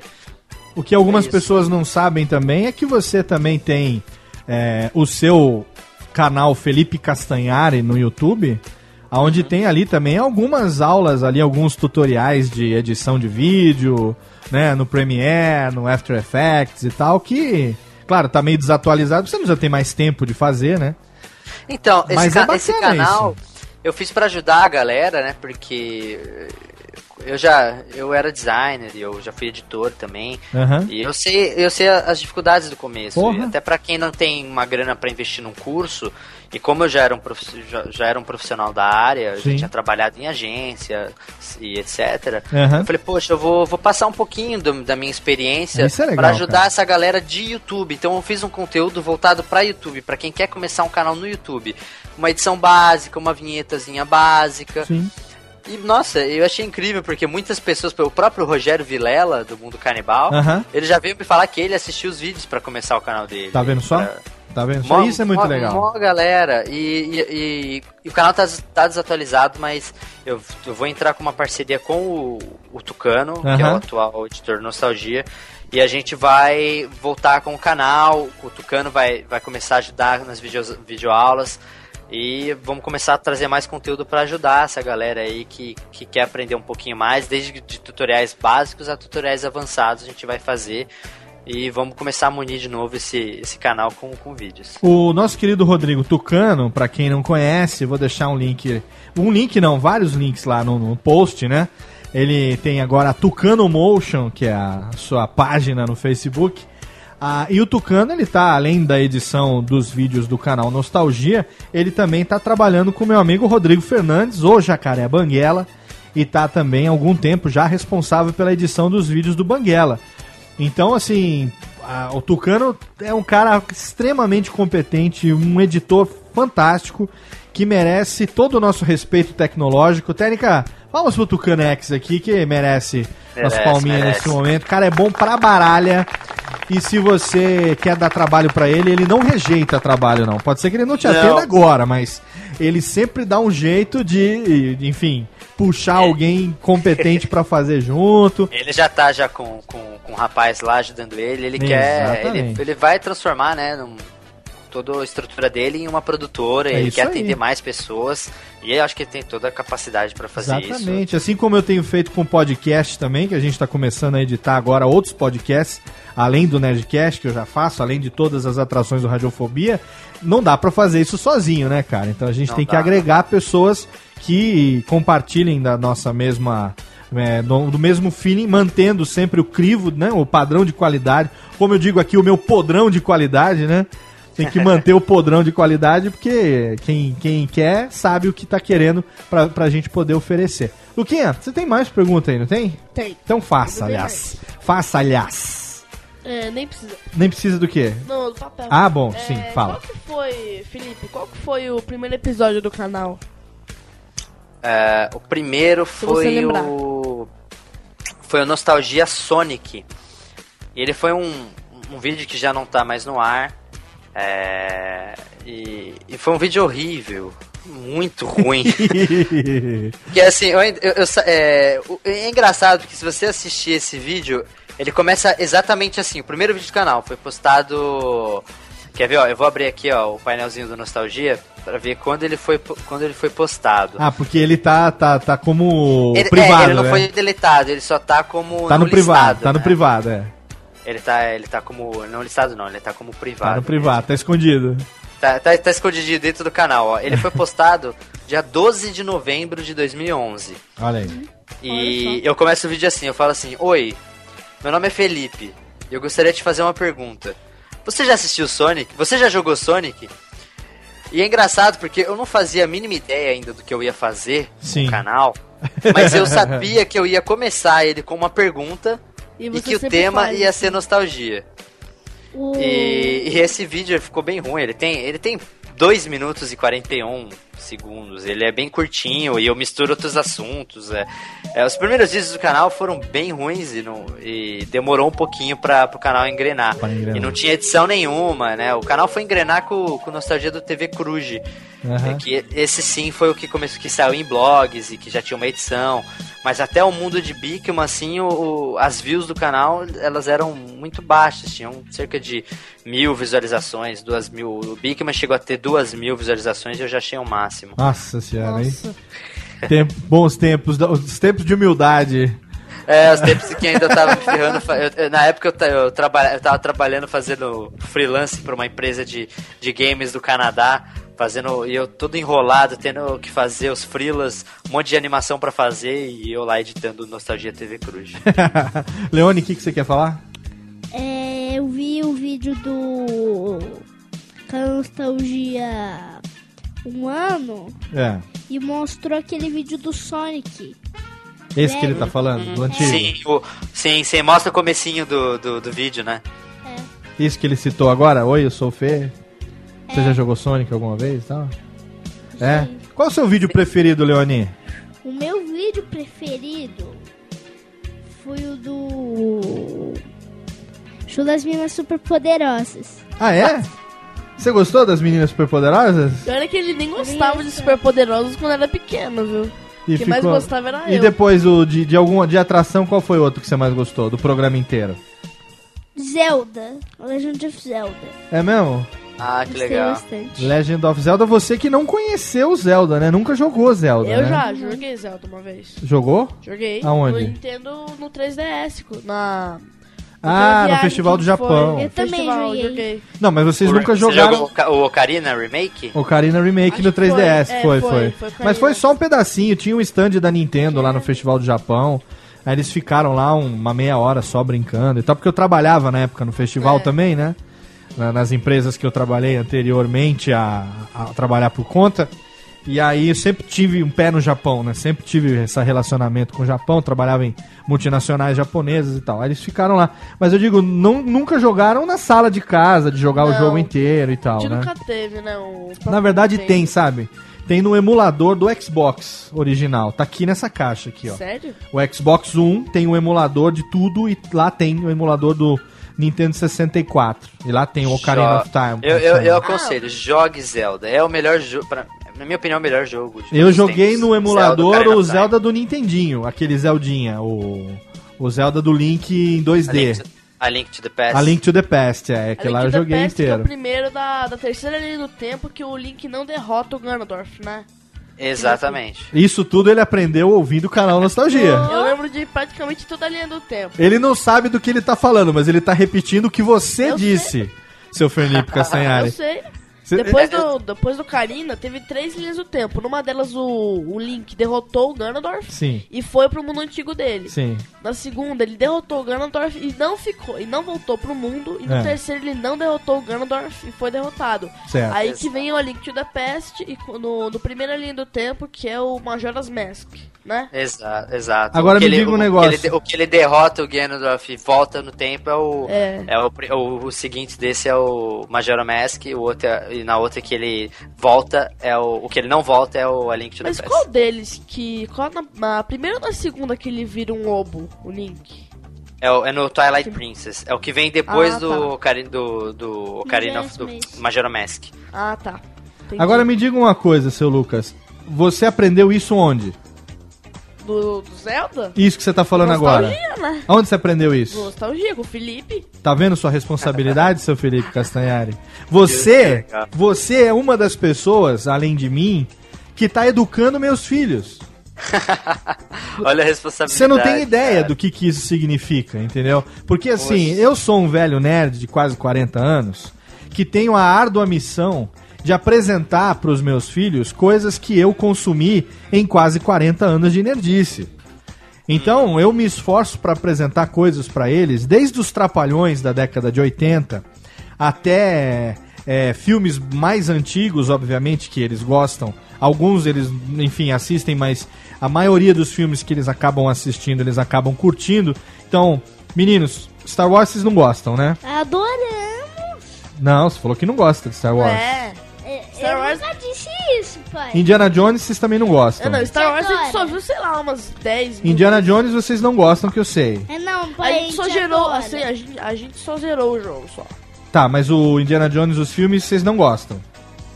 A gente gosta bastante. O De Volta pro Futuro vocês detestam. Não, a gente adora, a gente ama Ah, o de volta. Goonies vocês não podem nem ver. A gente adora. Goonies, pai. Você tá vendo? Eu tenho um filho de 11 e outro filho de 8.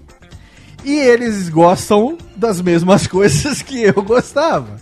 Quer dizer, eu não empurro nada, eu só apresento, eu mostro. E aí, se eles gostam, eles aprofundam, eles continuam, eles. Né? Isso que eu faço no meu dia a dia de, de educação parental, vamos dizer assim, acontece também com o canal Nostalgia e com as outras atrações que eles é, que eles assistem, né? O Mal, né? O Mal Jogador, o próprio Manual do Mundo do Iberê, que também vai estar aqui em breve. Os canais que eles assistem. Então é interessante analisar nesse momento agora é esse fator que eu talvez, não sei se você tinha ou não consciência disso, mas da influência que você tem na cabeça de pessoas que não eram o seu público-alvo original. Sim, sim. É fantástico isso, cara. Eu fico até, eu fico até emocionado, cara. Porque a é- molecada começou, a gente assistiu o Rurouni Kenshin tem uns dois anos mais ou menos. Foi, foi. né? E aí depois é, parei, tá lá no meu HD, eu tenho no HD externo que- conectado na televisão, a série completa, não apaguei porque eu gosto, de vez em quando se der vontade tá lá, né? E o Leone assistiu o canal Nostalgia, a gente assistiu o vídeo sobre a teoria da, Teoria Pixar. da Pixar. Eles começaram a assistir um atrás do outro. E aí, quando eu vejo, o Leone chega pra mim e fala: Pai, posso começar a ver o, o Samurai X de novo?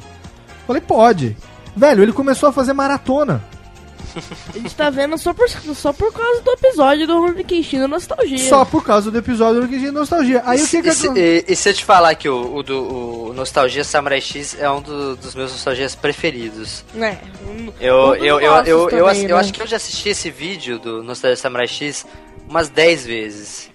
Porque, tipo, é, pode parecer, né, tipo, que eu tô com um ego, né? Ah, o meu vídeo eu Sim. assisti porque ele é muito bom. Não é, é Mas é porque, mesmo. assim, eu tento ignorar a parte em que eu, que eu estou no vídeo. Sim. Mas eu gosto muito dos inserts e da trilha sonora que eu fiz. Aham. Porque, putz, eu, eu, eu, eu fiquei horas e horas é, ouvindo trilha sonora do Samurai X pra, pra escolher é, a trilha do vídeo e colocar ela. Eu coloquei ela bem alta, às vezes estava até mais alta do que eu falava, mas eu gosto tanto da trilha do Samurai Sim. X. E é muito gostoso eu assistir porque, porque dá uma puta nostalgia da, da, da época que eu assistia. E eu, gosto mesmo. Eu sou um cara chato quando o assunto é Samurai X. É, porque eu, como eu já falei, eu li o, o mangá completo umas três vezes só. Em japonês, né? E conheço tudo, assim, tudo que eu me lembro é, de nome de pessoas. É lógico que algumas coisas você já acaba se esquecendo, você tem que relembrar um golpe específico, alguma coisa assim. Mas toda a timeline, toda a linha do tempo, todos os links entre os personagens, até mesmo alguns personagens que não aparecem muito ou que apareceram num arco específico do mangá e tal. E eu sou muito crítico quando vem alguma coisa assim de Samurai X, sabe? De Rurouni Kenshin. Eu sou crítico pra caralho, não sou pouco crítico, não. Mas, cara, o seu vídeo ficou, sabe, irretocável, velho.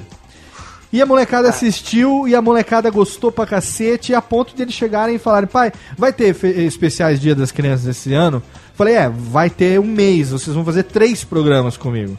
Eu falei, eu ainda vou falar sobre o quê? Falei, não, esse, an- esse, esse ano não vai ter negócio de ah, quais são as brincadeiras preferidas, não sei o que e tal, porque esse assunto já miou. Vocês vão entrevistar junto comigo, nós vamos fazer o Radiofobia sobre assuntos que vocês querem entrevistando pessoas que vocês gostariam de entrevistar. Eu vou dar o presente pra vocês de Dia das Crianças, que vocês conversem com as pessoas que vocês veem diariamente no vídeo né? Que eu tenho sorte de serem meus amigos no dia a dia, da gente trabalhar junto, da gente, enfim, interagir, se encontra nos eventos e tal, não sei o que tem.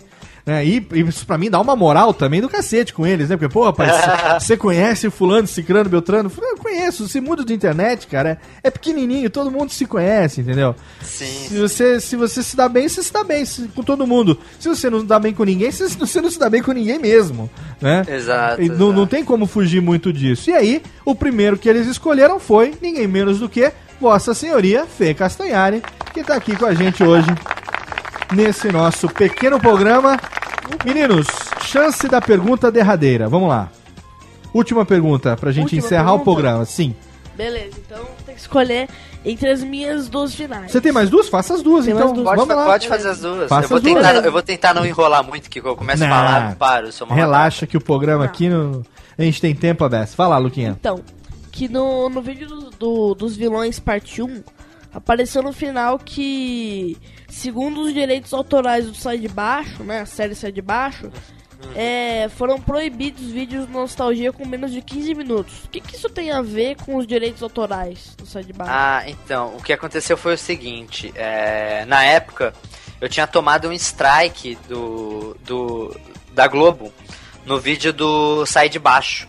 Então o que aconteceu? Ah, alguém lá da Globo, é, sem ver o vídeo, não assistiu o vídeo, simplesmente viu lá Sai de Baixo, é, viu que tinha coisa do Sai de Baixo e deu um strike no canal. Quando o canal, é, algum canal no YouTube toma um strike, você perde vários direitos que você tem no seu canal. Um dos direitos que eu perdi foi a possibilidade de postar vídeos com mais de 15 minutos. Então, até que eu conseguisse regularizar a minha situação com o YouTube, eu não podia postar vídeo de mais 15 minutos.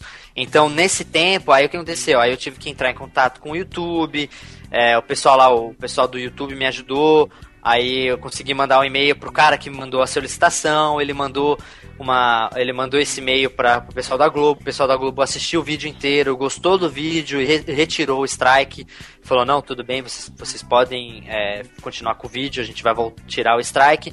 O strike saiu do canal e eu consegui é, voltar a postar vídeos de 15 minutos. Explica Só que na eles, época explica pra eles o ainda que é o não- strike, Fê. Explica pra eles Oi? o que é o strike. O strike, ele é uma notificação de direitos autorais. Por exemplo, no meu vídeo do Sai de Baixo, tem bastante coisa, vídeos do Sai de Baixo, trechos de, dos pro- do, do programa do Sai de Baixo. E... Que pertencem à Globo, entendeu? E porque, é, e esses vídeos, esses trechos, a Globo tem direito O direito eles. pertence à Globo. Então, pra usar isso, teoricamente, o Fê teria que ter ou uma autorização da Globo, É, eu conheço bem ou teria que pagar pra poder usar isso em cima. É, Isso é que existe, aconteceu. exa- existe uma coisa é, nos Estados Unidos que chama Fair Use. O Fair Use, ele é uma lei de direitos autorais que te, que te dá a possibilidade de utilizar trechos de, de conteúdos protegidos por copyright é, durante alguns segundos como forma de citação em matérias e etc. Para que você não tenha que pagar ou que você não tenha problema toda vez que você queira citar alguma coisa. Então o que eu, o que eu escrevi no e-mail foi justamente isso, falar que o vídeo ele tinha meu conteúdo original, minhas opiniões, eu, né, vídeos meus, né, da minha pessoa, que era 100% conteúdo meu, e que eu utilizava os trechos do site de baixo como forma de citação, que o vídeo era uma homenagem e etc. Então eu tive que explicar isso pra eles, para eles para eles conseguirem entender que aquilo não que eu não estava utilizando o conteúdo na íntegra, porque normalmente o, o maior problema é quando você utiliza o conteúdo na íntegra. Então se, se alguém postar, sei lá, os episódios novos do Sai de Baixo, você não encontra no YouTube, Sim. porque a Globo, alguém posta, a Globo vai lá e Vai lá e manda já tirar. dá- já manda tirar. Exatamente. Então, no meu caso, eu não tava postando nada na íntegra. Eu Isso. só tava usando os trechos e fazendo um especial sobre Sai de Baixo. Então é isso que é o strike. É quando alguém fala, ah, esse conteúdo é meu, você não tem direito de utilizar. Aí eles vão e dão uma notificação no YouTube pedindo pra retirar o vídeo. Aí você toma um strike. É porque o, YouTube também, é, vale a pena explicar, que quem faz vídeo no YouTube, como o Fê, por exemplo, e outros, né, Jovem Nerd, Cauê Moura, sei lá, é, outros que tem muita audiência, é, eles, ganham dinheiro com isso. Né? Ganham dinheiro de que forma? Você tem o sistema do YouTube de monetização, aonde eles atrelam alguns comerciais, né? Passam ali alguns anunciantes. E quanto maior a quantidade de visualizações que você tem, maior a relevância do seu vídeo, você ganha um din-din por isso. Vai pingando de pouquinho pouquinho pouquinho, você ganha um, um dinheirinho. equivalente ao, ao alcance que você tenha, entendeu? Então essa questão do direito autoral ela é bastante rigorosa, porque se você está usando um conteúdo que não é seu, você está ganhando dinheiro em cima do que é dos outros. E aí a regra ela te pega e esses strikes acontecem. Entendi. Entendeu? Tem uns que são automáticos, que o próprio YouTube já detecta, né? Lembra uma vez que a gente tava gravando Radiofobia pelo É. Hangout? E eu tava tocando música que nem agora, assim. Agora eu, eu uso mais música é, instrumental sem a voz e tal. Mas lembra que eu tava tocando música e durante a gravação eu recebi um aviso do YouTube dizendo que se eu continuasse transmitindo música pro- da Sony, música de não sei quem, eles iam tirar o, do- o canal do ar e tal, não sei o que tem? E não ia mais deixar que fizesse o próprio iam vídeo. tirar o né? canal, iam tirar a guarda de vocês de mim, vocês iam pra outro pai, né? Iam tirar seu irmão, iam tirar carro, casa, tudo. Entendeu? É isso que acontece se a gente quebra as regras, se a gente viola as regras. Isso praticamente também aconteceu do- dos direitos autorais com minha peça de teatro, né? Sim. Que a peça é uma peça americana. E o meu próprio professor já teve que ligar pros caras lá. Teve que procurar uma pessoa que soubesse falar inglês primeiro. Acho Olha que ele aí. sabe falar. Teve que comunicar, pe- pedir autorização para que usasse né, os personagens, Sim. os nomes. Aí sim que deu para apresentar a peça. Olha aí, tá vendo? É isso aí. ou melhor, apresentará a peça. Direito autoral é isso. No podcast a gente também tem isso, né? A gente paga o direito autoral pelas músicas que a gente usa, mas a gente também tem isso que o Fê falou que é a citação, que no podcast a gente chama de fio do bigode, onde a gente pode utilizar qualquer trecho de música até 29.999 segundos. Ah, Sendo menor do que 30 segundos, como citação você pode utilizar. Mais do que isso aí já entra na questão do direito. Ou você paga o direito, ou você está usando algo que não é seu. E Leone, tem pergunta derradeira? Tem última pergunta? Eu só tenho um. Fala de frente do microfone, ô criatura de Deus. O Felipe, Diga. no vídeo do Sonic, você esqueceu de acrescentar um Sonic que, que o que a gente conhece. Sim, eu- qual, qual que é? Sonic Generations. Ah, o Sonic Generations. Então, uma, uma coisa que acontece muito no canal é. É que nem sempre eu consigo falar de tudo, né? Nem sempre eu consigo passar por todo o conteúdo que eu, que eu gostaria de passar. E isso é uma, isso é uma pena, porque eu, eu, eu gostaria de passar o máximo possível de conteúdo, mas só que às vezes eu esqueço de algumas coisas. Às vezes eu esqueço de algum jogo, às vezes eu esqueço de citar alguma coisa e, e sempre sou bombardeado por comentários. de, Tipo, "Ô, você esqueceu Acontece. disso. E, é, mas faz parte. Então, no caso do Sonic, eu tentei falar só mais dos Sonics antigos. Então, eu dei, eu dei uma, uma atenção pro. Acho que só pro, pro aquele projeto do Sonic HD e do. Acho que era o Sonic 4, enfim, eu não lembro qual que eu citei. Mas eu sempre dou preferência pros, pros conteúdos mais antigos e às vezes deixo de falar dos novos. Só que o pessoal mais novo, por exemplo, vocês que são um pouco mais novos, que devem ter jogado bastante Sonic Generations. Na verdade, não. Não, é, gente- é, mas a- às vezes, às vezes a galera mais nova vem e fala, pô, é, você não falou do que eu mais joguei, que é o Sonic, o Sonic novo, sei lá o quê. Mas é porque eu tento deixar o mais nostálgico possível o Sim. vídeo. A gente viu esse, ah, o Sonic Generations a partir do, do mal, né? Do mal jogador, que ele fez um vídeo do Sonic Generations que conta a história dos dois Sonics. Que o mundo do Sonic, dos dois Sonics, o baixinho, mais gordinho, o antigo, né? O clássico, com o Sonic moderno, mais alto, mais magrinho. E os poderes até são, são diferentes. Por exemplo, o, o novo, mais moderno, tem um pulo com alvo. Os dois tem o, tem o turbo, né? Aí é que conta a história de a fu- um, tipo, meio que uma sombra, uma fumaça, juntou os dois mundos. Aí não sabe se o Sonic moderno é o Sonic do futuro, ou se ele vive numa dimensão alternativa, alguma coisa assim. Mas a história é bem Ah, legal. é, eu, eu cheguei a jogar um pouco o Sonic Generations pela Steam. Eu comprei ele na Steam. Você tá vendo É. onde eu fui amarrar meu jegue, Felipe? Oi? Você tá vendo onde eu fui amarrar meu burro? Eu fui educar essa molecada nas nerdice. Olha só o que foi que eu criei. É, cara, mas tá certo. é Tá melhor vendo o que- tamanho do, tamanho do buraco que eu cavei? Mas eles, eles estão é, consumindo só coisa de primeiríssima qualidade. Coisas de altíssima qualidade. Tem a Altíssima. pergunta derradeira aí, seu Lucas? Ou Você já fez todas? Já fez todas. Já fez todas? Leone, tem Aquela pergunta? que eu perguntei, né? Do... Não? Não tem não? Pergunta pro Fê, quando é que você vai participar lá do, do Nostalgia? Eu gostaria, mas É? Um dia eu levo Ah. você lá pra gravar com o Fê. Eu também, leva Pô, eu vem também. aqui pra, pra Santa Catarina. Vou levar vocês lá. especial. Pra... A gente vai lá conhecer o Almir lá em Rio do Sul, a gente passa lá no Fê. É que- Fala no microfone, animal de tetinha. Felipe, onde é que você mora? É, eu, eu morava em São Paulo, né? Morei a vida inteira em São Paulo. É, só que agora faz um mês que eu me mudei pra Balneário Camboriú. Olha. Olha Fala pra ele assim, mora mal! Mora mal! Tá morando mal. Muito bem. Moro mal, a um, a um quarteirão da praia. É um quarteiro, tá vendo só? É, Nossa. vidão. E é nesse clima que a gente chega, criançada, ao final do programa. Mas até que foi bem legal, hein? O que foi? Até que foi bem legal. Foi bem legal? Você acha que foi bem legal? Não, mas se Ah. foi legal, ninguém fica triste, não. Exatamente, é nesse momento que a gente chama ele.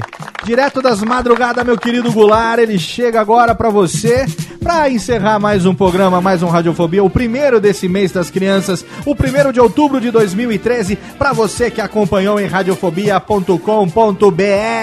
Yes!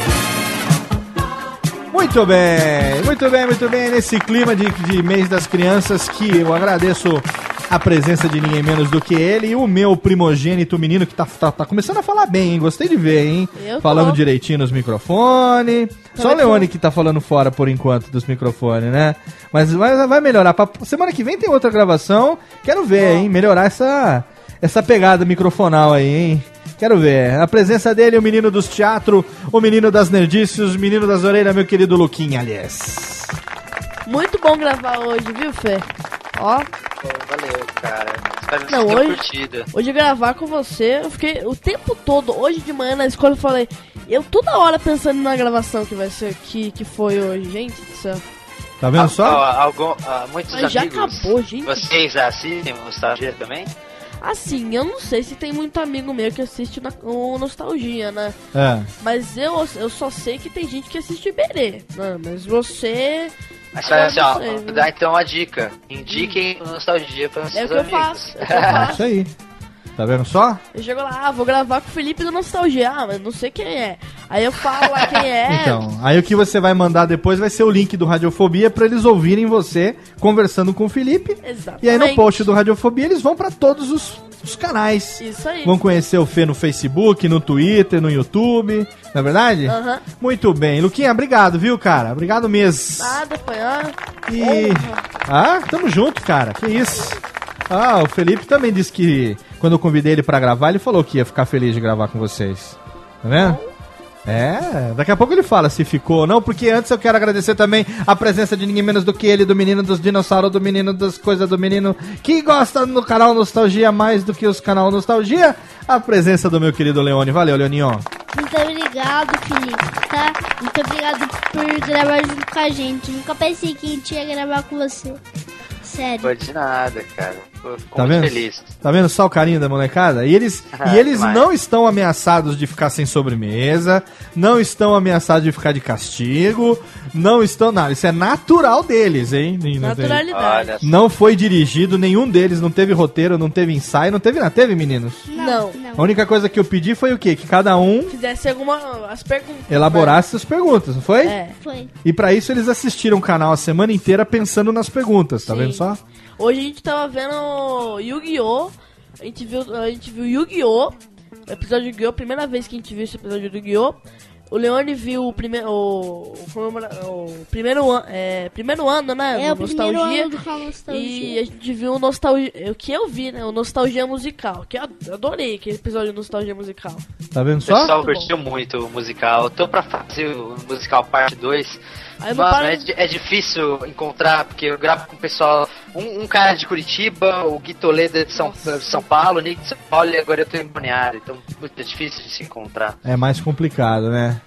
Mas a gente teve aqui a presença dele, ele que tem o canal Nostalgia, ele que é meu amigo, ele que é ídolo da molecada e que hoje gravou com a gente o nosso primeiro programa do mês das crianças, meu amigo Fê Castanhari. Mais uma vez, valeu, Fê. É isso, obrigado a você. É o que eu te falei aquele dia que a gente trocou uma ideia no Skype. é, eu fico muito feliz de verdade, assim, muito, muito mesmo, em ver que tem uma galera nova, de, de 9 anos, de 7 anos, assim, pessoal novo me assistindo. Eu, fico muito feliz mesmo, e é uma responsabilidade grande. É, mas, poxa, é, eu espero que vocês continuem assistindo e que temas que vocês venham a conhecer façam parte da vida de vocês, não só no vídeo, mas que vocês comecem mesmo a acompanhar, a assistir, enfim, séries, filmes. Claro. E que. E que e que, eu, e que eu possa cada vez mais trazer conteúdo de qualidade e influenciar de uma maneira positiva essa, essa galera. É uma responsa- responsabilidade grande, eu jamais, por, nem por um segundo, achei que, que fosse alcançar essa galera, que esse pessoal iria assistir. Então, eu fico muito feliz mesmo. Valeu aí vocês dois pelo, pela audiência e pelo carinho. É, fico muito feliz mesmo. Obrigado de coração. Vocês me deixaram muito feliz hoje. De, de nada. Ô, Fê. a Diga, gente- meu querido. A gente também vai te dar umas opiniões pra você fazer no canal Nostalgia. Claro, mandem sugestões, mandem opiniões, critiquem. Eu tô longe ainda de chegar a, a- a uma qualidade que eu acho a melhor, porque mesmo porque se um dia eu chegar e falar ah, agora tá perfeito é porque eu perdi a batalha. Mas acho que sempre dá pra melhorar, sempre dá pra acrescentar coisas novas. Então sempre comentem. Se, se você achar alguma coisa, ó, ó, fala aí pro seu pai, pai, o Fê esqueceu de falar aquilo, sei lá o que, o Fê podia fazer disso, e ele vai chegar em mim e vai falar pra mim, pode ter certeza que eu vou ouvir. Não, eu Com certeza. já fala agora, já que eu queria que Manda. no, no episódio do ca, da último episódio do Caverna do Dragão, né, que você mostrou Uhum. faz pouco tempo que a gente viu, que eu queria que você fizesse um episódio falando só sobre o Caverna do Dragão, que eu gostei. Sim, falar, falar dos melhores episódios, É. falar curiosidades, dubladores, essas Aham. coisas, né? Sim, sim, pode deixar, a gente vai, vai fazer sim. Eu Beleza. também quero dar uma opinião de Diga. um, de um desenho que não é. que é bem legal. Da, do Cartoon Network. É Hora de Aventura, aqueles desenhos mais que a gente, o que a gente curtia lá no Cartoon Mas muita Network. gente curte também, além de nós dois. É, eu sei. Não, a, hora, a, a Hora da Aventura, cara, esse desenho ele é um sucesso estrondoso, Nossa, cara. com certeza. Ele é eu, eu, eu, eu faço parte do Videocast Connect da Sky, né? Que eu gravo com a Sky, tem esse projeto com a Sky. Aham. A gente fez sobre Hora da Aventura. Eu vou ser bem sincero, eu não, eu não acompanhava a Hora da Aventura antes de fazer isso. Aí, pra fazer o Connect, pra falar sobre a Hora da Aventura, eu comecei a assistir, pra estudar, pra entender.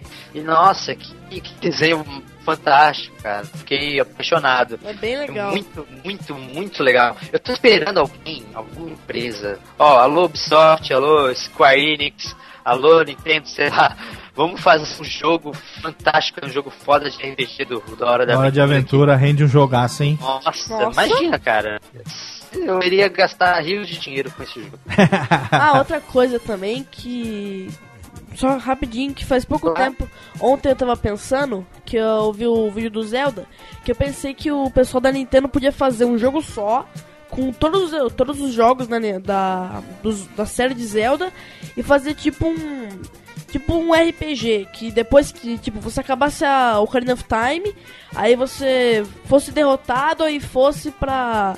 Pro timeline que o Link é derrotado. Aí se Olha derrota. Seria bem legal. massa. Nossa, seria mesmo. Fica a dica aí pra Nintendo aí, juntar Com certeza. todos os, os jogos do Zelda em um só.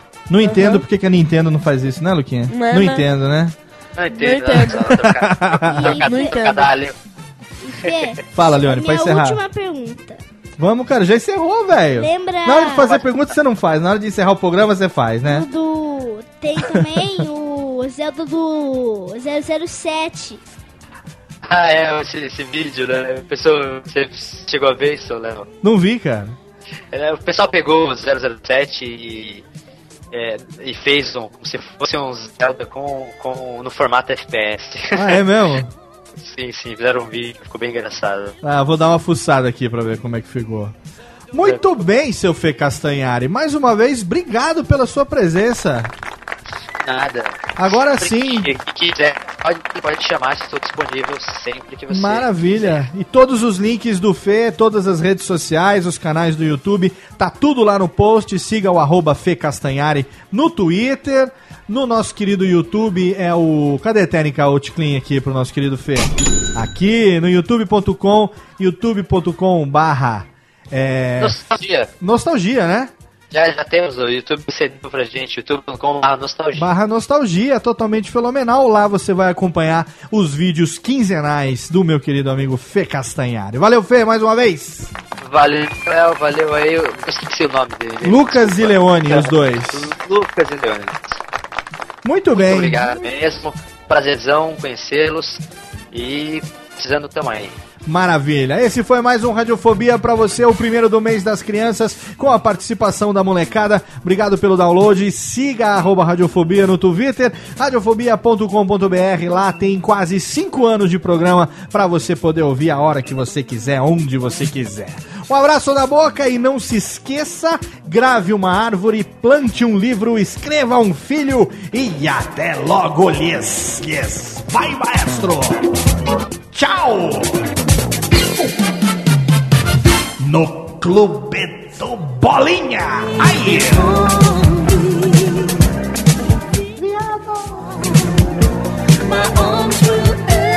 Mais ou menos, mais ou menos.